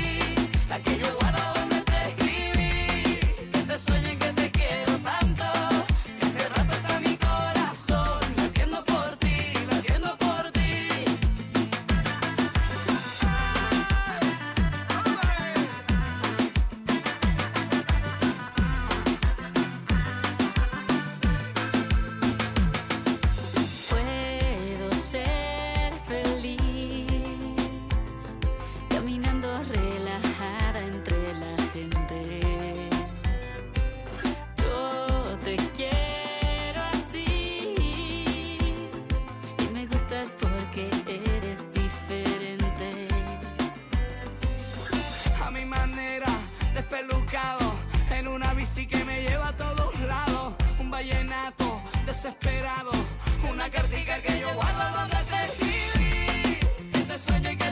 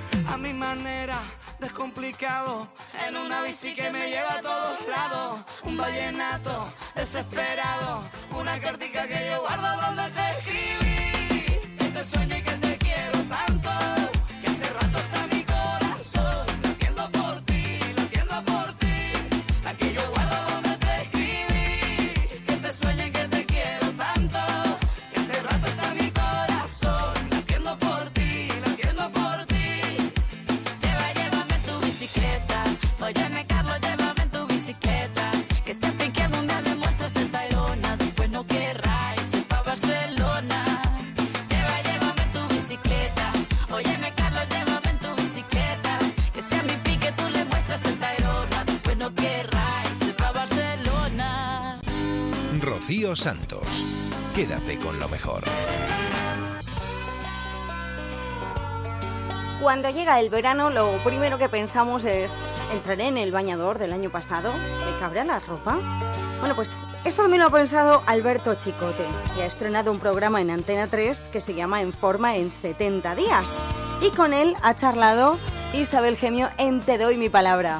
Porque sabemos lo esencial que es el ejercicio, eso ya lo sabemos todos, evidentemente, para perder peso, para perderlo equilibradamente. Mantenerte en un estado de salud adecuado, Eh, sobre todo. Eso, eso es. Pero, ¿tú dirías que ahora comes mejor, chicote? Eh, digamos que, que lo, lo que hago es seguir unos hábitos alimenticios más adecuados de los que llevaba antes. Para empezar, tú fíjate, yo llevo los últimos 30 años pues metido dentro de una cocina. Eso, aunque parezca mentira, y yo sé que, que para, para el profano o el que no está ahí dentro, pues eh, supone una serie de, de, vamos a llamarlo, desórdenes que es estar picando todo el día cosas, estar todo el día aquí, todo el día pruebo una cosa, pruebo otra, hoy, hoy como una hora, otro día como otra, me levanto corriendo, igual no desayuno y porque llego al trabajo y ya comeré ahí algo. Es decir, que aquello de seguir eh, estrictamente las cinco comidas diarias, hacer un desayuno más importante cuando te levantas por la mañana, mm, hacer la media mañana, hacer la comida, hacer la, la merienda, es decir, seguir ese orden dentro de los horarios y del ritmo de trabajo de una cocina, pues la verdad es que es, es, aunque parezca una paradoja, es más complicado. Pero bueno, una vez que uno se mm, habitúa a llevar en la mochila siempre una manzana y un puñadito de nueces y, a- y, y que si vas por la tarde de un sitio para otro, pues buscas una frutería y te coges dos mandarinas, bueno, ahora ya no hay mandarinas, pero ahora hay melocotones maravillosos y fresquillas y cosas de estas, pues entonces poco a poco le vas cogiendo el truqui y primero consigues no llegar con hambre a ninguna de las comidas, cosa que por lo menos para mí es fundamental. Recuerdo que a mí Clotilde, cuando estaba trabajando con ella, la, la endocrino que, me atendía a mí, siempre me preguntaba lo mismo cada vez que iba a la consulta. ¿Pasas hambre, Alberto? Y yo decía, no, no paso hambre. Vale, porque es fundamental que no pases hambre en ningún momento, porque en el momento en el que estés ansioso por comer va a ser peor todavía. Y entonces, pues la verdad es que ya le, le, le- le fui cogiendo el, el truco, eh, eliminé de, de mi alimentación pues, cosas que no me convenían y, y la verdad es que el, el resultado es mm, muy bueno. Sobre todo, ya te digo, eh, independientemente de la pérdida de peso, de volumen o todo esto, sino porque al final, pues, mm, pues uno mm, intenta vigilar que su estado de salud sea eh, lo mejor Claro. posible y, y entonces, pues, mm, de hecho, en el, en el programa yo lo decía que para mí lo más motivador de todo es el, el, el estado de salud que, que cuando vayas a hacerte unos análisis, unos análisis te digan, oye, está todo en orden y está Claro, como- claro. como un roble, ¿sabes? Pero si eso es así, es que mucha gente dice, ay, no sé por qué tengo el colesterol alto. Pues a ver cómo comes, hombre, puede ser genético también, ¿no? Hereditario, que se suele decir que también lo hay, pero, pero evidentemente eh, no comemos tan bien como imaginamos, o no come mucha gente tan bien como, como imagina. Porque yo como mucha fruta, bueno, solo fruta tampoco, porque tiene, mucho sí, azúcar. Pero uno, uno de los de los de los tics de, de la dieta mediterránea es no eliminar ningún grupo de alimentos, es decir, tener siempre lácteos, tener siempre carbohidratos, tener siempre proteínas, tener siempre grasas, tener siempre frutas, es decir, que siempre haya de todo el abanico de los alimentos que, que están a nuestro alcance, pues eh, tener cubierto siempre un número de ellos durante el día. Y al principio, eh, pues aquello de la tabla de, de- del tablero de mandos, la tabla de los intercambios, se hace un poquito más complicado para, uy, y habré comido suficientes hidratos o habré suficiente comido y suficiente proteína, pero una vez que lo interiorizas y lo tienes en la Sí. cabeza, ya sabes perfectamente eh, que si hoy en la comida has comido demasiado o más de una cosa que de otra, lo equilibras en la merienda, lo equilibras en la cena, pam, pam, pam, y el, y el fin del día siempre sale bien. Y eso pues se nota. Y las cantidades, porque hay personas que dicen, yo como de todo, pero claro, come de todo tanto, y las cantidades son muy importantes. En algunos restaurantes no es normal lo que ponen. ¿eh? Nos- los, Sí. los platos ya, solo de verlos, yo no sé cómo, cómo hay personas que se los pueden engullir, porque hay algunos que los engullen, no los mastican. Bueno, querido, Alberto, tu gran reto en la vida... eh, tu mayor reto a- a- al margen de, de- de estos que de los que estamos hablando, tu mayor reto en la vida, ¿cuál dirías que, que ha Pues- sido? pues el más personal, el más, no sé. Cre- Creo que me voy a poner un poco estupendo con esto, pero, pero aunque suene a coña, mi mayor reto a, a día de hoy, a 47 años que tengo, 48 que cumplo la semana que viene, eh, es eh, preservar todo aquello que me ha logrado, que, que me ha costado tanto conseguir. Es decir, me ha costado conseguir eh, mantener el estatus, eh, digamos, personal que tengo, mi familia, mi pareja, mis amigos. Todo esto es algo que siempre he cuidado mucho y que he ido alimentando poco a poco y que me preocupa mucho que se pueda perder por algún motivo. Entonces, siempre preservo que esto que me ha costado tanto conseguir no se me vaya. A partir de ahí, pues eh, yo prefiero más asumir pequeños retos, cosas que van saliendo y decir, bueno, pues yo creo que esto mm, me puede suponer, aunque me suponga un esfuerzo, me puede suponer una alegría y un acicate para seguir para adelante. Quédate con lo mejor en Onda Cero. Cambiamos totalmente de asunto, nos vamos a ir hasta la Rosa de los Vientos. En encuentros cercanos hemos hablado con Mariano Fernández Urresti, que acaba de publicar Apocalipsis. Afirma que se producen periodos apocalípticos cíclicos y tal vez nuestro futuro se parezca cada vez más a uno de los pasados apocalípticos que ya hemos vivido. Hola, muy buenas noches, Bruno, ¿cómo estás? La verdad es que uno abre el periódico o pulsa cualquier portal de información actual en Internet o pone la radio y a uno le da la sensación de que evidentemente estamos en el apocalipsis. No sé si hace 100 años nos iba peor, es un reflejo de lo que sentimos, de lo que somos, de lo que buscamos, pero la verdad es que pasan cosas en el mundo, ¿eh? Ya lo creo, y además cosas que parece que, como tú decías, forman la tormenta perfecta y podemos llegar a interrogarnos, como hago en este libro y en su propio título, si realmente estamos en, en vísperas de lo que en otro tiempo llamaron apocalipsis, ¿no? En otro tiempo llamaron así apocalipsis, eh, que es un término que se ha popularizado, pero que no tiene su origen en el mundo del cristianismo como queremos habitualmente, ¿no? Efectivamente, es un término, un concepto griego, es la, significa, significaba desvelar, descubrir. Lo que sucede es que yo diría que hay, como en otras oportunidades, una apropiación indebida de un término por parte de la Iglesia Católica, como se apropió casi en exclusiva de términos universales como fe, que parece que solo se puede tener la fe que a la Iglesia Católica le parece oportuno que hay que tener, o religión, que es un término mucho más amplio y que, eh, bueno, pues expresa un sentir eh, ancestral eh, del ser humano y no necesariamente el de una religión concreta, pero como tú dices, en efecto, es un término que hace referencia a de- la acción de desvelar, descubrir. Lo que pasa que, claro, eh, digamos que se creó todo un género literario entre los siglos III antes de Cristo y IV después de Cristo se escribieron en el concepto en el mundo judío-cristiano unos 45 libros de ese tono eh, con un lenguaje oscuro, barroco, con imágenes confusas y que, bueno, pues hizo, hizo eh, tuvo mucho éxito el concepto, sobre todo el que se atribuye a, a Juan, ¿no? al evangelista Juan. Es que las eh, profecías, eh, las visiones de futuro tienen mucho que ver con la formación de los pilares de la cultura en la que vivimos, ¿eh? Sin duda, el- yo creo que, y este es un libro que, reflexiona básicamente sobre el tiempo, Bruno, porque si la historia fuera, si el tiempo fuera lineal, como propone la, la cultura judeocristiana, es decir, hubo una creación, un supuesto pecado original, una supuesta redención y un juicio final, ese sería uno de los conceptos el que generalmente en el mundo que nosotros nos movemos pues hemos tomado por o han tomado por cierto. Pero otras culturas los mayas los persas los griegos planteaban un tiempo cíclico la historia sería cíclica de tal manera que tal vez nuestro futuro se parezca cada vez más a alguno de los pasados que otros tuvieron y a quienes no conocimos es decir que se producen para que nos entendamos periódicos apocalipsis entre comillas prece- em, procesos de creación, desarrollo de determinadas civilizaciones y extinción de las mismas. Esa sería otra propuesta que se explora en el libro.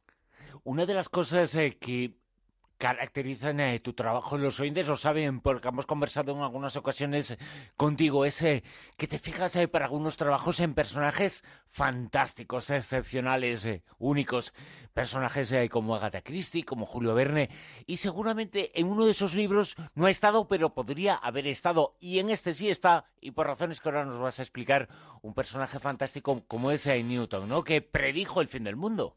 En efecto, eh, se había llegado a la conclusión por parte de algunos y también, bueno, más recientemente el periodista Michael el Drosnin, ¿no? Planteó la idea de que había un código secreto en la Biblia. Bueno, pues a esa misma conclusión fue a parar Isaac Newton eh, después de hacer una serie de sesudos, no podía ser de otra manera siendo Isaac Newton, sesudos estudios a propósito de la Biblia y especialmente del libro de Daniel, fue a parar a la idea de que el fin del mundo, de que el famoso apocalipsis tendrá lugar en el año 2060. Y en 1936, en la, casa de subasta Sotheby's, eh, pues eh, subastó una caja con documentos inéditos de este insigne matemático y científico y que resulta que tenía una trastienda, tenía un lado oscuro. Fue también un apasionado alquimista y esoterista y en esos documentos expresaba esa convicción, la que él tenía de que en el 2060 tendría lugar el fin del mundo. Eh, los documentos tuvieron casi un exclusivo comprador, eh, John Maynard Keynes, el famoso economista que decía de, de Newton que era el último mago y así lo tenía con ese concepto. Habrá que esperar a ver si realmente Newton estaba o no en lo cierto. Quédate con lo mejor, con Rocío Santos. Yo creo que mientras llega el apocalipsis y no llega, lo mejor es disfrutar de la vida. Lo mejor es, por ejemplo, conocer otros lugares, irnos de viaje y para eso nos vamos a ir con Pepe Arranz en No Sonoras. Buenas madrugadas, José Luis. Buenas madrugadas a todos. Oye, Pepe, ya tenemos al primer detenido en España por falsas reclamaciones derivadas del turismo. Así es, en Mallorca ha sido detenido un ciudadano británico, José Luis, y otro ha sido interrogado. Pues a estos sujetos se les acusa de asociación ilícita y estafa, porque lo que hacían es con una furgoneta, o sea, que no creas tú que se escondían mucho, iban por la zona de Mallorca eh, re- reclutando turistas británicos a los cuales les indicaban que, bueno, que a la vuelta a Inglaterra, si estaban de acuerdo, pusieran una reclamación sobre el hotel en el que se alojaban eh, y de esta manera conseguir un, un dinero de indemnización que repartían con esta empresa ficticia.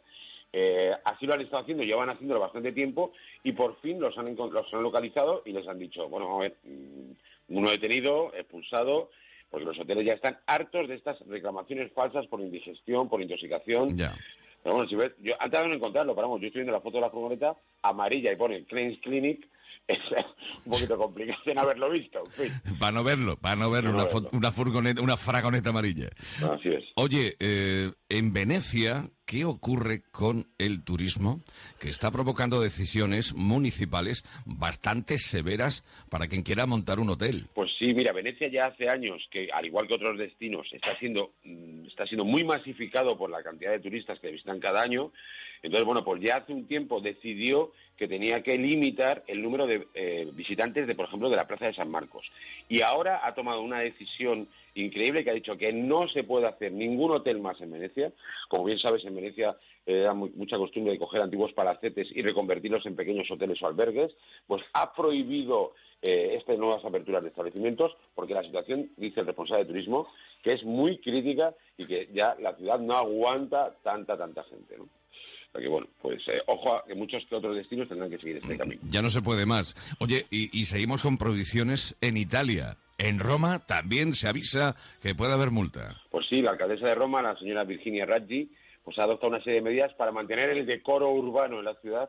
Y entonces, bueno, pues entre otras cosas, ha prohibido hacer picnic y sentarse en la fontana de Trevi con multas de hasta 240 euros. Eh, no se puede sentarte, no puedes subirte, no puedes hacer ninguna conducta no compatible con el uso natural de este bien público, no puedes vertir líquidos o lanzar cualquier objeto al agua, a excepción, José Luis, de, las tradicionales modelas. ¿no? Es que es dinerito, si tira, es dinerito que se va a quedar. Anda Bueno, que no. un, día, un día hablaremos de la recaudación de la Fontana de Trevi anual con la cantidad de monedas de la suerte que la gente suele echar allí. Ah, bueno, pues ah, ya nos contarás. Parece que es eh, tu sección hoy, el- la sección del no, porque dejamos Italia, nos vamos a Suiza y el alcalde de un fantástico pueblecito ha dicho como no a los paparazzis, ¿no? Bueno, no, no a las fotos. Así es.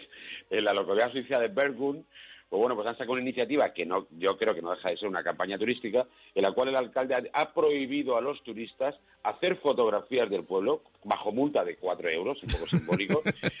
Pero eh, la razón es muy, muy curiosa, porque dice que se ha demostrado científicamente, José Luis, que observar hermosas fotografías de las vacaciones de amigos o familiares en las redes sociales puede hacer infeliz al espectador. Y, y entonces este hombre dice, por favor, que nadie vea las fotos de nuestro pueblo, pero que si lo tiene que ver, que lo vea en persona y que venga a visitarnos. ¿no? Ay, qué bonito, qué bonito es alcalde, qué ha bonito. colgado hasta un vídeo en YouTube pues asegurando que, que lo que quiere es que la gente no se sienta desgraciada y que son bienvenidos allí, pero que no se pueden hacer. Así de claro. Oye, medio minuto, destino con ñ, pero ñ, ñ en la frente, ¿no? Pues Pues ya mismo, mira, pasado mañana del 17 al 18 de junio, como el que dice, pues tenemos en La Rioja, en la localidad de Briones, unas fiestas que son las jornadas medievales de Briones, que son maravillosas. Pues Luis, más de 50.000 personas visitan este pequeño pueblo cada, cada año, porque en el pueblo 700 personas, 700 habitantes del pueblo, visten, se disfrazan de la época medieval, engalanan las calles, los portales de las casas y bueno, pues convierten la ciudad auténticamente en una ciudad del siglo XIV y entonces bueno, volvemos representaciones de diferentes oficios de la época, hilanderas, tejedores, alfarreros, herreros y luego al mismo tiempo exhibiciones de cetrería, combates entre caballeros, bodas medievales y por supuesto una gastronomía maravillosa regada por un vino, como no podía ser de otra manera, No. en La Rioja, Anda que en Briones, ¿no? I miss the taste of the sweet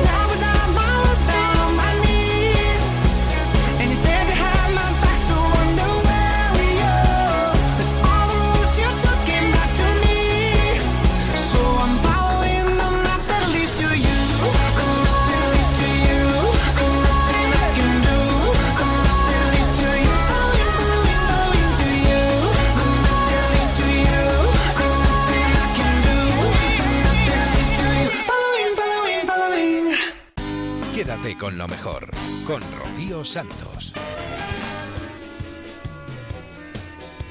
Yo no sé si sabéis que hay un joven español que ha escalado el Everest dos veces en la misma semana sin llevar oxígeno. Se llama Kilian Jornet. Pues en Te doy mi palabra hemos hablado con su padre, con Edward Jornet. Desde niño, porque usted eh, y su, quizá la madre también, ¿no? Se dedican, son guías de montaña, trabajan en, en la montaña. Sí, bueno, yo soy guía de montaña y guarda de refugio estuve, bueno, ahora ya, ya estoy jubilado, ¿no? Y está, está bien, continúo con montaña. Y Nuria, la madre, es maestra de escuela en, de una zona rural, también en la montaña, en el Pirineo.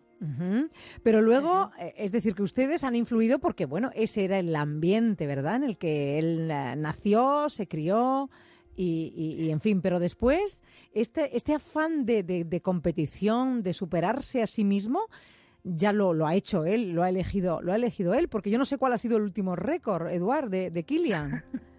Bueno, el último récord, ah, a ver, mm, tiene, tiene tantos que ya ni, ni lo sé, ¿no? Porque cada vez se está superando a, a- a sí mismo. Y, y está bien porque va, va avanzando un poco todo el tema de, de, de la montaña, ¿no? De materiales eh, nuevos, de, de a ver hasta dónde llega el cuerpo humano, ¿no? Y eso es lo que lo que él pretende pre- pretende hacer. Ah, eso sí que no se lo inculcamos nosotros, eso ha ido naciendo de él, de él mismo, ¿no? Mm. El último, eh, ¿cuántas horas ha estado corriendo? Porque yo vi unas imágenes, eh, supongo que él tendrá página web eh, donde pueden ver eh, sus carreras.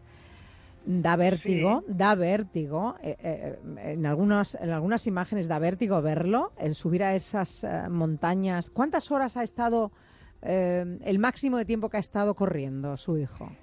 A ver, que yo recuerde, me parece que fue en Estados Unidos hace ya unos años, en el Tahoe, en el lago Tahoe, ah, que estuvo corriendo, me parece que más de 36 o casi 40 horas, diría, ¿eh?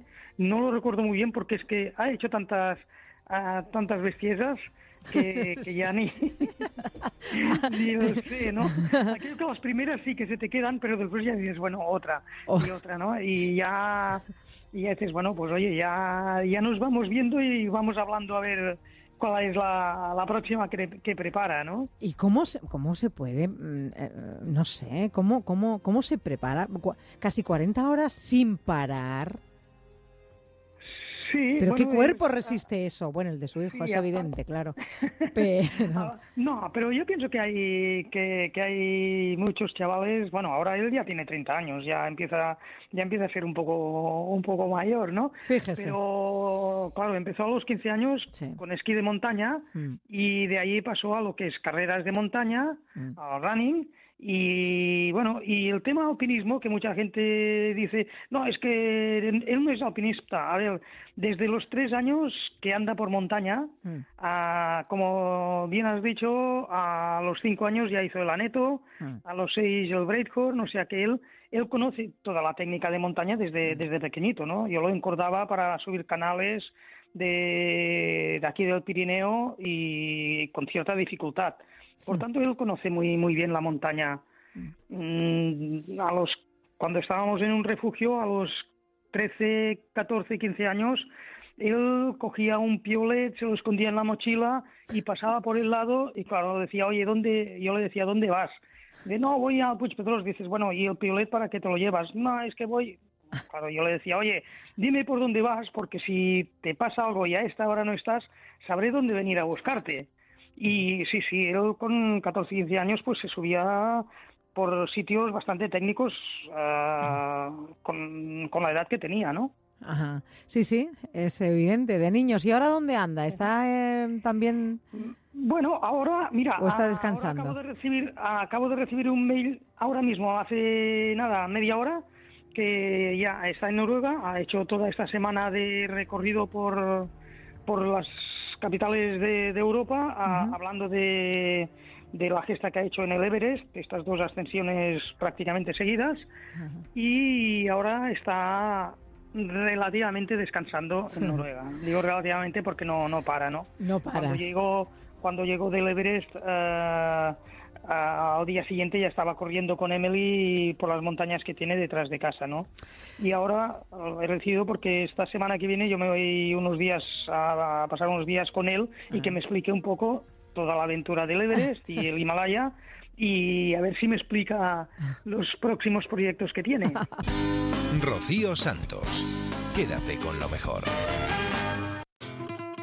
Esta semana le vamos a dar un repaso a los mejores anuncios de mantequilla. Lo hace nuestro compañero Nacho Arias en Radio Propaganda de No Sonoras. Hoy vamos a hablar de un producto que no puede faltar, por ejemplo, en un buen desayuno, pero que también tiene muchos otros usos. Ahí lo dejo.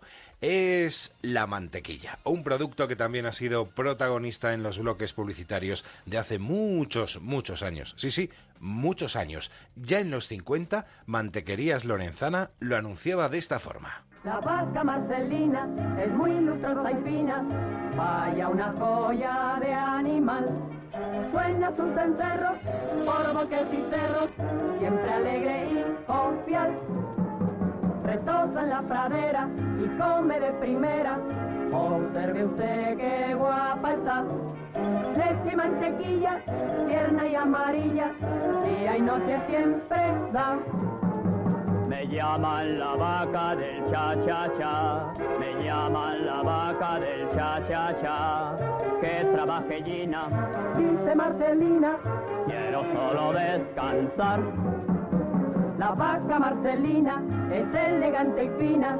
Pues ahí la teníais, a la vaca Marcelina anunciando esa mantequilla, por cierto, de una empresa leonesa. Pero como decía antes, este producto no es exclusivamente para, no sé, untar en un buen pan, en el desayuno o hacer dulces. El siguiente producto nos invitaba a probarlo así. Usted puede comer espaguetis en Venecia, canelonis en Roma o macarrones en su casa. Pero para disfrutar de todo el sabor de cualquiera de ellos, añádales tulipán. Tulipán está hecho para combinar con todas sus comidas. Lo hace todo más apetitoso. Sí, todo. Tulipán en pastilla y tarrina.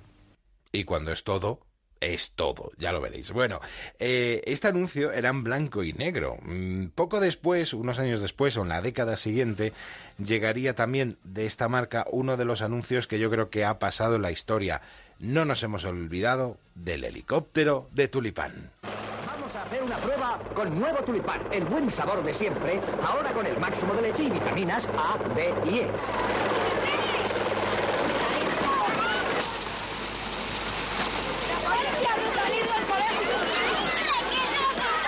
Vamos a ver, ¿está bueno tu bocadillo? Como siempre, ni ni fa. Mira, vamos a ponerle nuevo tulipán y ya me dirás. ¿Por qué es nuevo tulipán? Porque ahora el nuevo tulipán tiene el máximo de leche y más vitaminas para alimentar todavía mejor.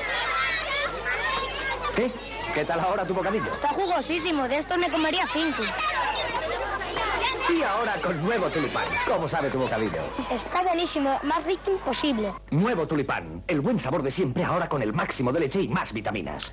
Bueno, y por si el sabor aún no era del todo lo atractivo para los que de aquella íbamos al EGB, se inventaron esto. Ahora a casa y en casa a merendar y de merienda, tulicrem, tulicrem, tulicrem, tulicrem, tulicrem. Mmm, tulicrem. Claro, Tulicrem sabor chocolate le gusta tanto como le alimenta.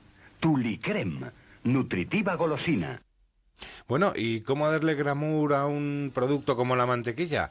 Pues diciéndole a la más grande que lo anuncie, pero no de cualquier forma. Si eso a la mantequilla le ponemos también su nombre, si eso. Vitaminas y además calcio. Y eso es buenísimo para que crezcan todos los niños. Lleva leche, vitaminas y calcio. Y se llama Rocío. Como ninguna. Rocío, mi niña. Bueno, llegan los 80 y por supuesto hay que evolucionar. ¿Y cómo se puede evolucionar? Pues anunciándolo de una forma muy, muy natural. ¿Le daría colorantes artificiales a esta cara? ¿Antioxidantes a este cuerpo?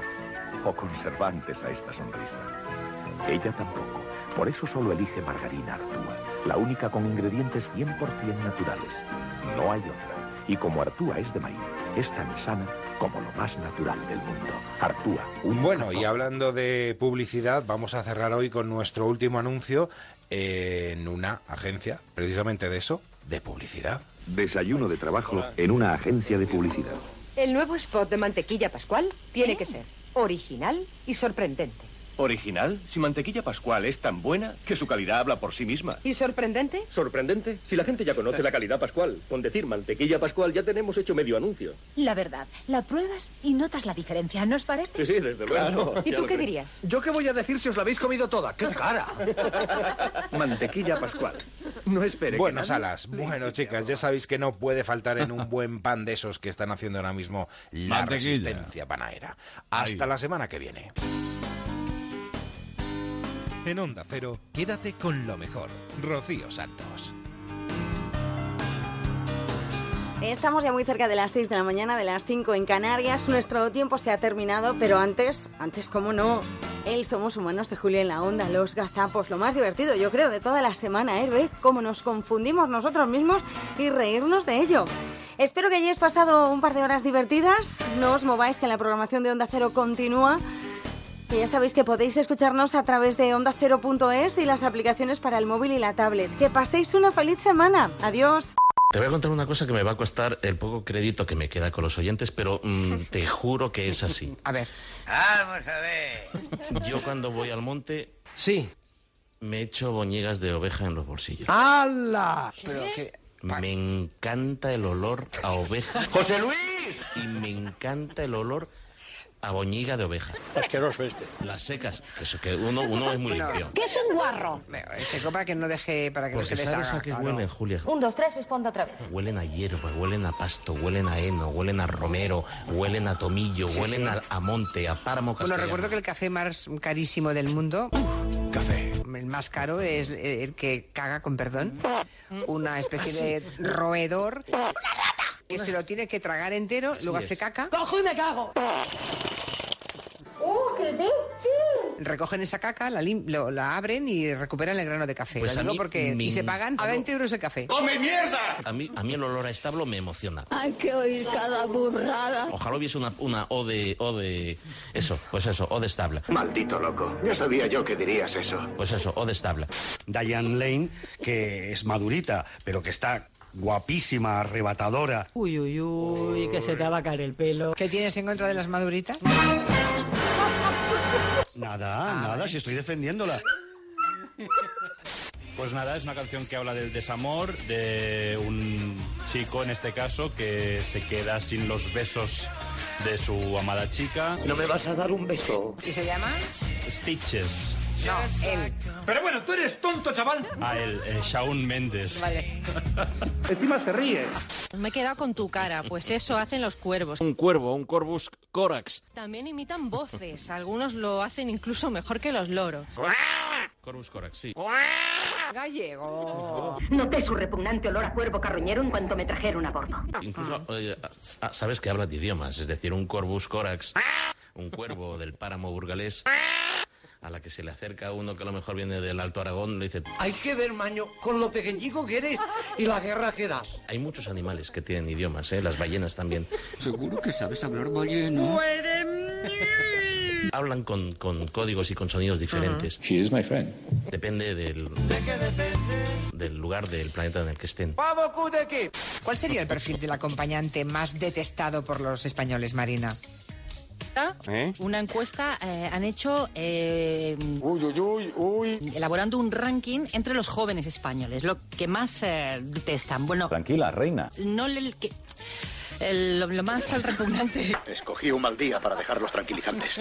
que les puede pasar. Marina, respira hondo. Y respirando, expulsando. Respirando, expulsando. Respira hondo. Sin apretar, sin hacer esfuerzos, no te vais a hacer caca. Perdona, Que es vas al Somos Humanos. Sí, hija, sí. ¿Qué te pasa? te pasa, chiquilla? ¿Qué te pasa? No, nada. No, no, ¿qué va? Que ha habido aquí un problemilla con mi micro y... Prueba, prueba, los micrófonos. Y entonces me he atabalado. Estoy atacada. Estoy atacada. Ah, vale, vale, vale. Estoy mala de los nervios. Estoy mala de los nervios. Me he atabalado. No, es que hay que contarlo todo. Bueno, un whisky a dormir. Pues así lo ha reconocido Music Publishers Association, un sindicato de compositores. No, no, ha estado, ha estado bien, ha estado bien. No, no, no, no, no, no. ¿Sí Ha lo has bien. dicho Ha bien? entrado, ha entrado. No, no, no, no. Es que- Es un gol fantasma de esos. qué eres? El listo de, la familia, ¿no? Que el árbitro no lo ve, Ya, pero ya, ha ya. entrado, ha entrado. No, no, Vale, esto vale. no somos, eso no somos. eres gilipollas o qué? Sí, sí, sí. sí. Lleida y Huesca sufren este aviso y en cuyo Pirineo se podría clavar la sombrisa. Clavar la sombrisa. ¿Qué dice, hippie colgado? La sombrilla. Descansa. Para no caer en el simplismo demagógico de que lo que hoy pretende Prodemos... ¿Cómo? Prodemos... Dron, Krieg, Tre. Prodemos... A mí me... La verdad es que me cautiva que los hombres seáis capaces, algunas mujeres también, muchas qué? menos, de recordar las alina, aliena... Dilo con calma. Aliena... Colines, que me voy, que vengáis. Alineaciones... Soy una locutora detestable. Cuanto peor, mejor para todos. Y cuanto peor para todos, mejor. Mejor para mí, el suyo. Beneficio político. Yo cuando voy al monte me echo boñigas de oveja en los bolsillos. Peor, peor, peor, peor, peor, peor, peor, peor, peor, peor, peor, peor, peor, peor, peor, peor, mejor. Una encuesta eh, han hecho A boñiga de oveja. lo que más eh, A boñiga de oveja. eh, el- lo, lo más repugnante A boñiga de oveja. Peor, mejor, peor, mejor, mejor para mí. No le... El suyo. Marina, respirando. El suyo. ¿Me ha atabalado? El suyo. A boñiga de oveja. Mejor para mí. Mejor para mí. Mejor para mí. El suyo. Cuanto peor, mejor para todos. Boñigas de oveja en los bolsillos. ¿Y qué somos? Pues eso, un grupo de amiguetes, 20, 30, 40 amiguetes. No, hija, no. ¿Qué somos? Boñiga de oveja.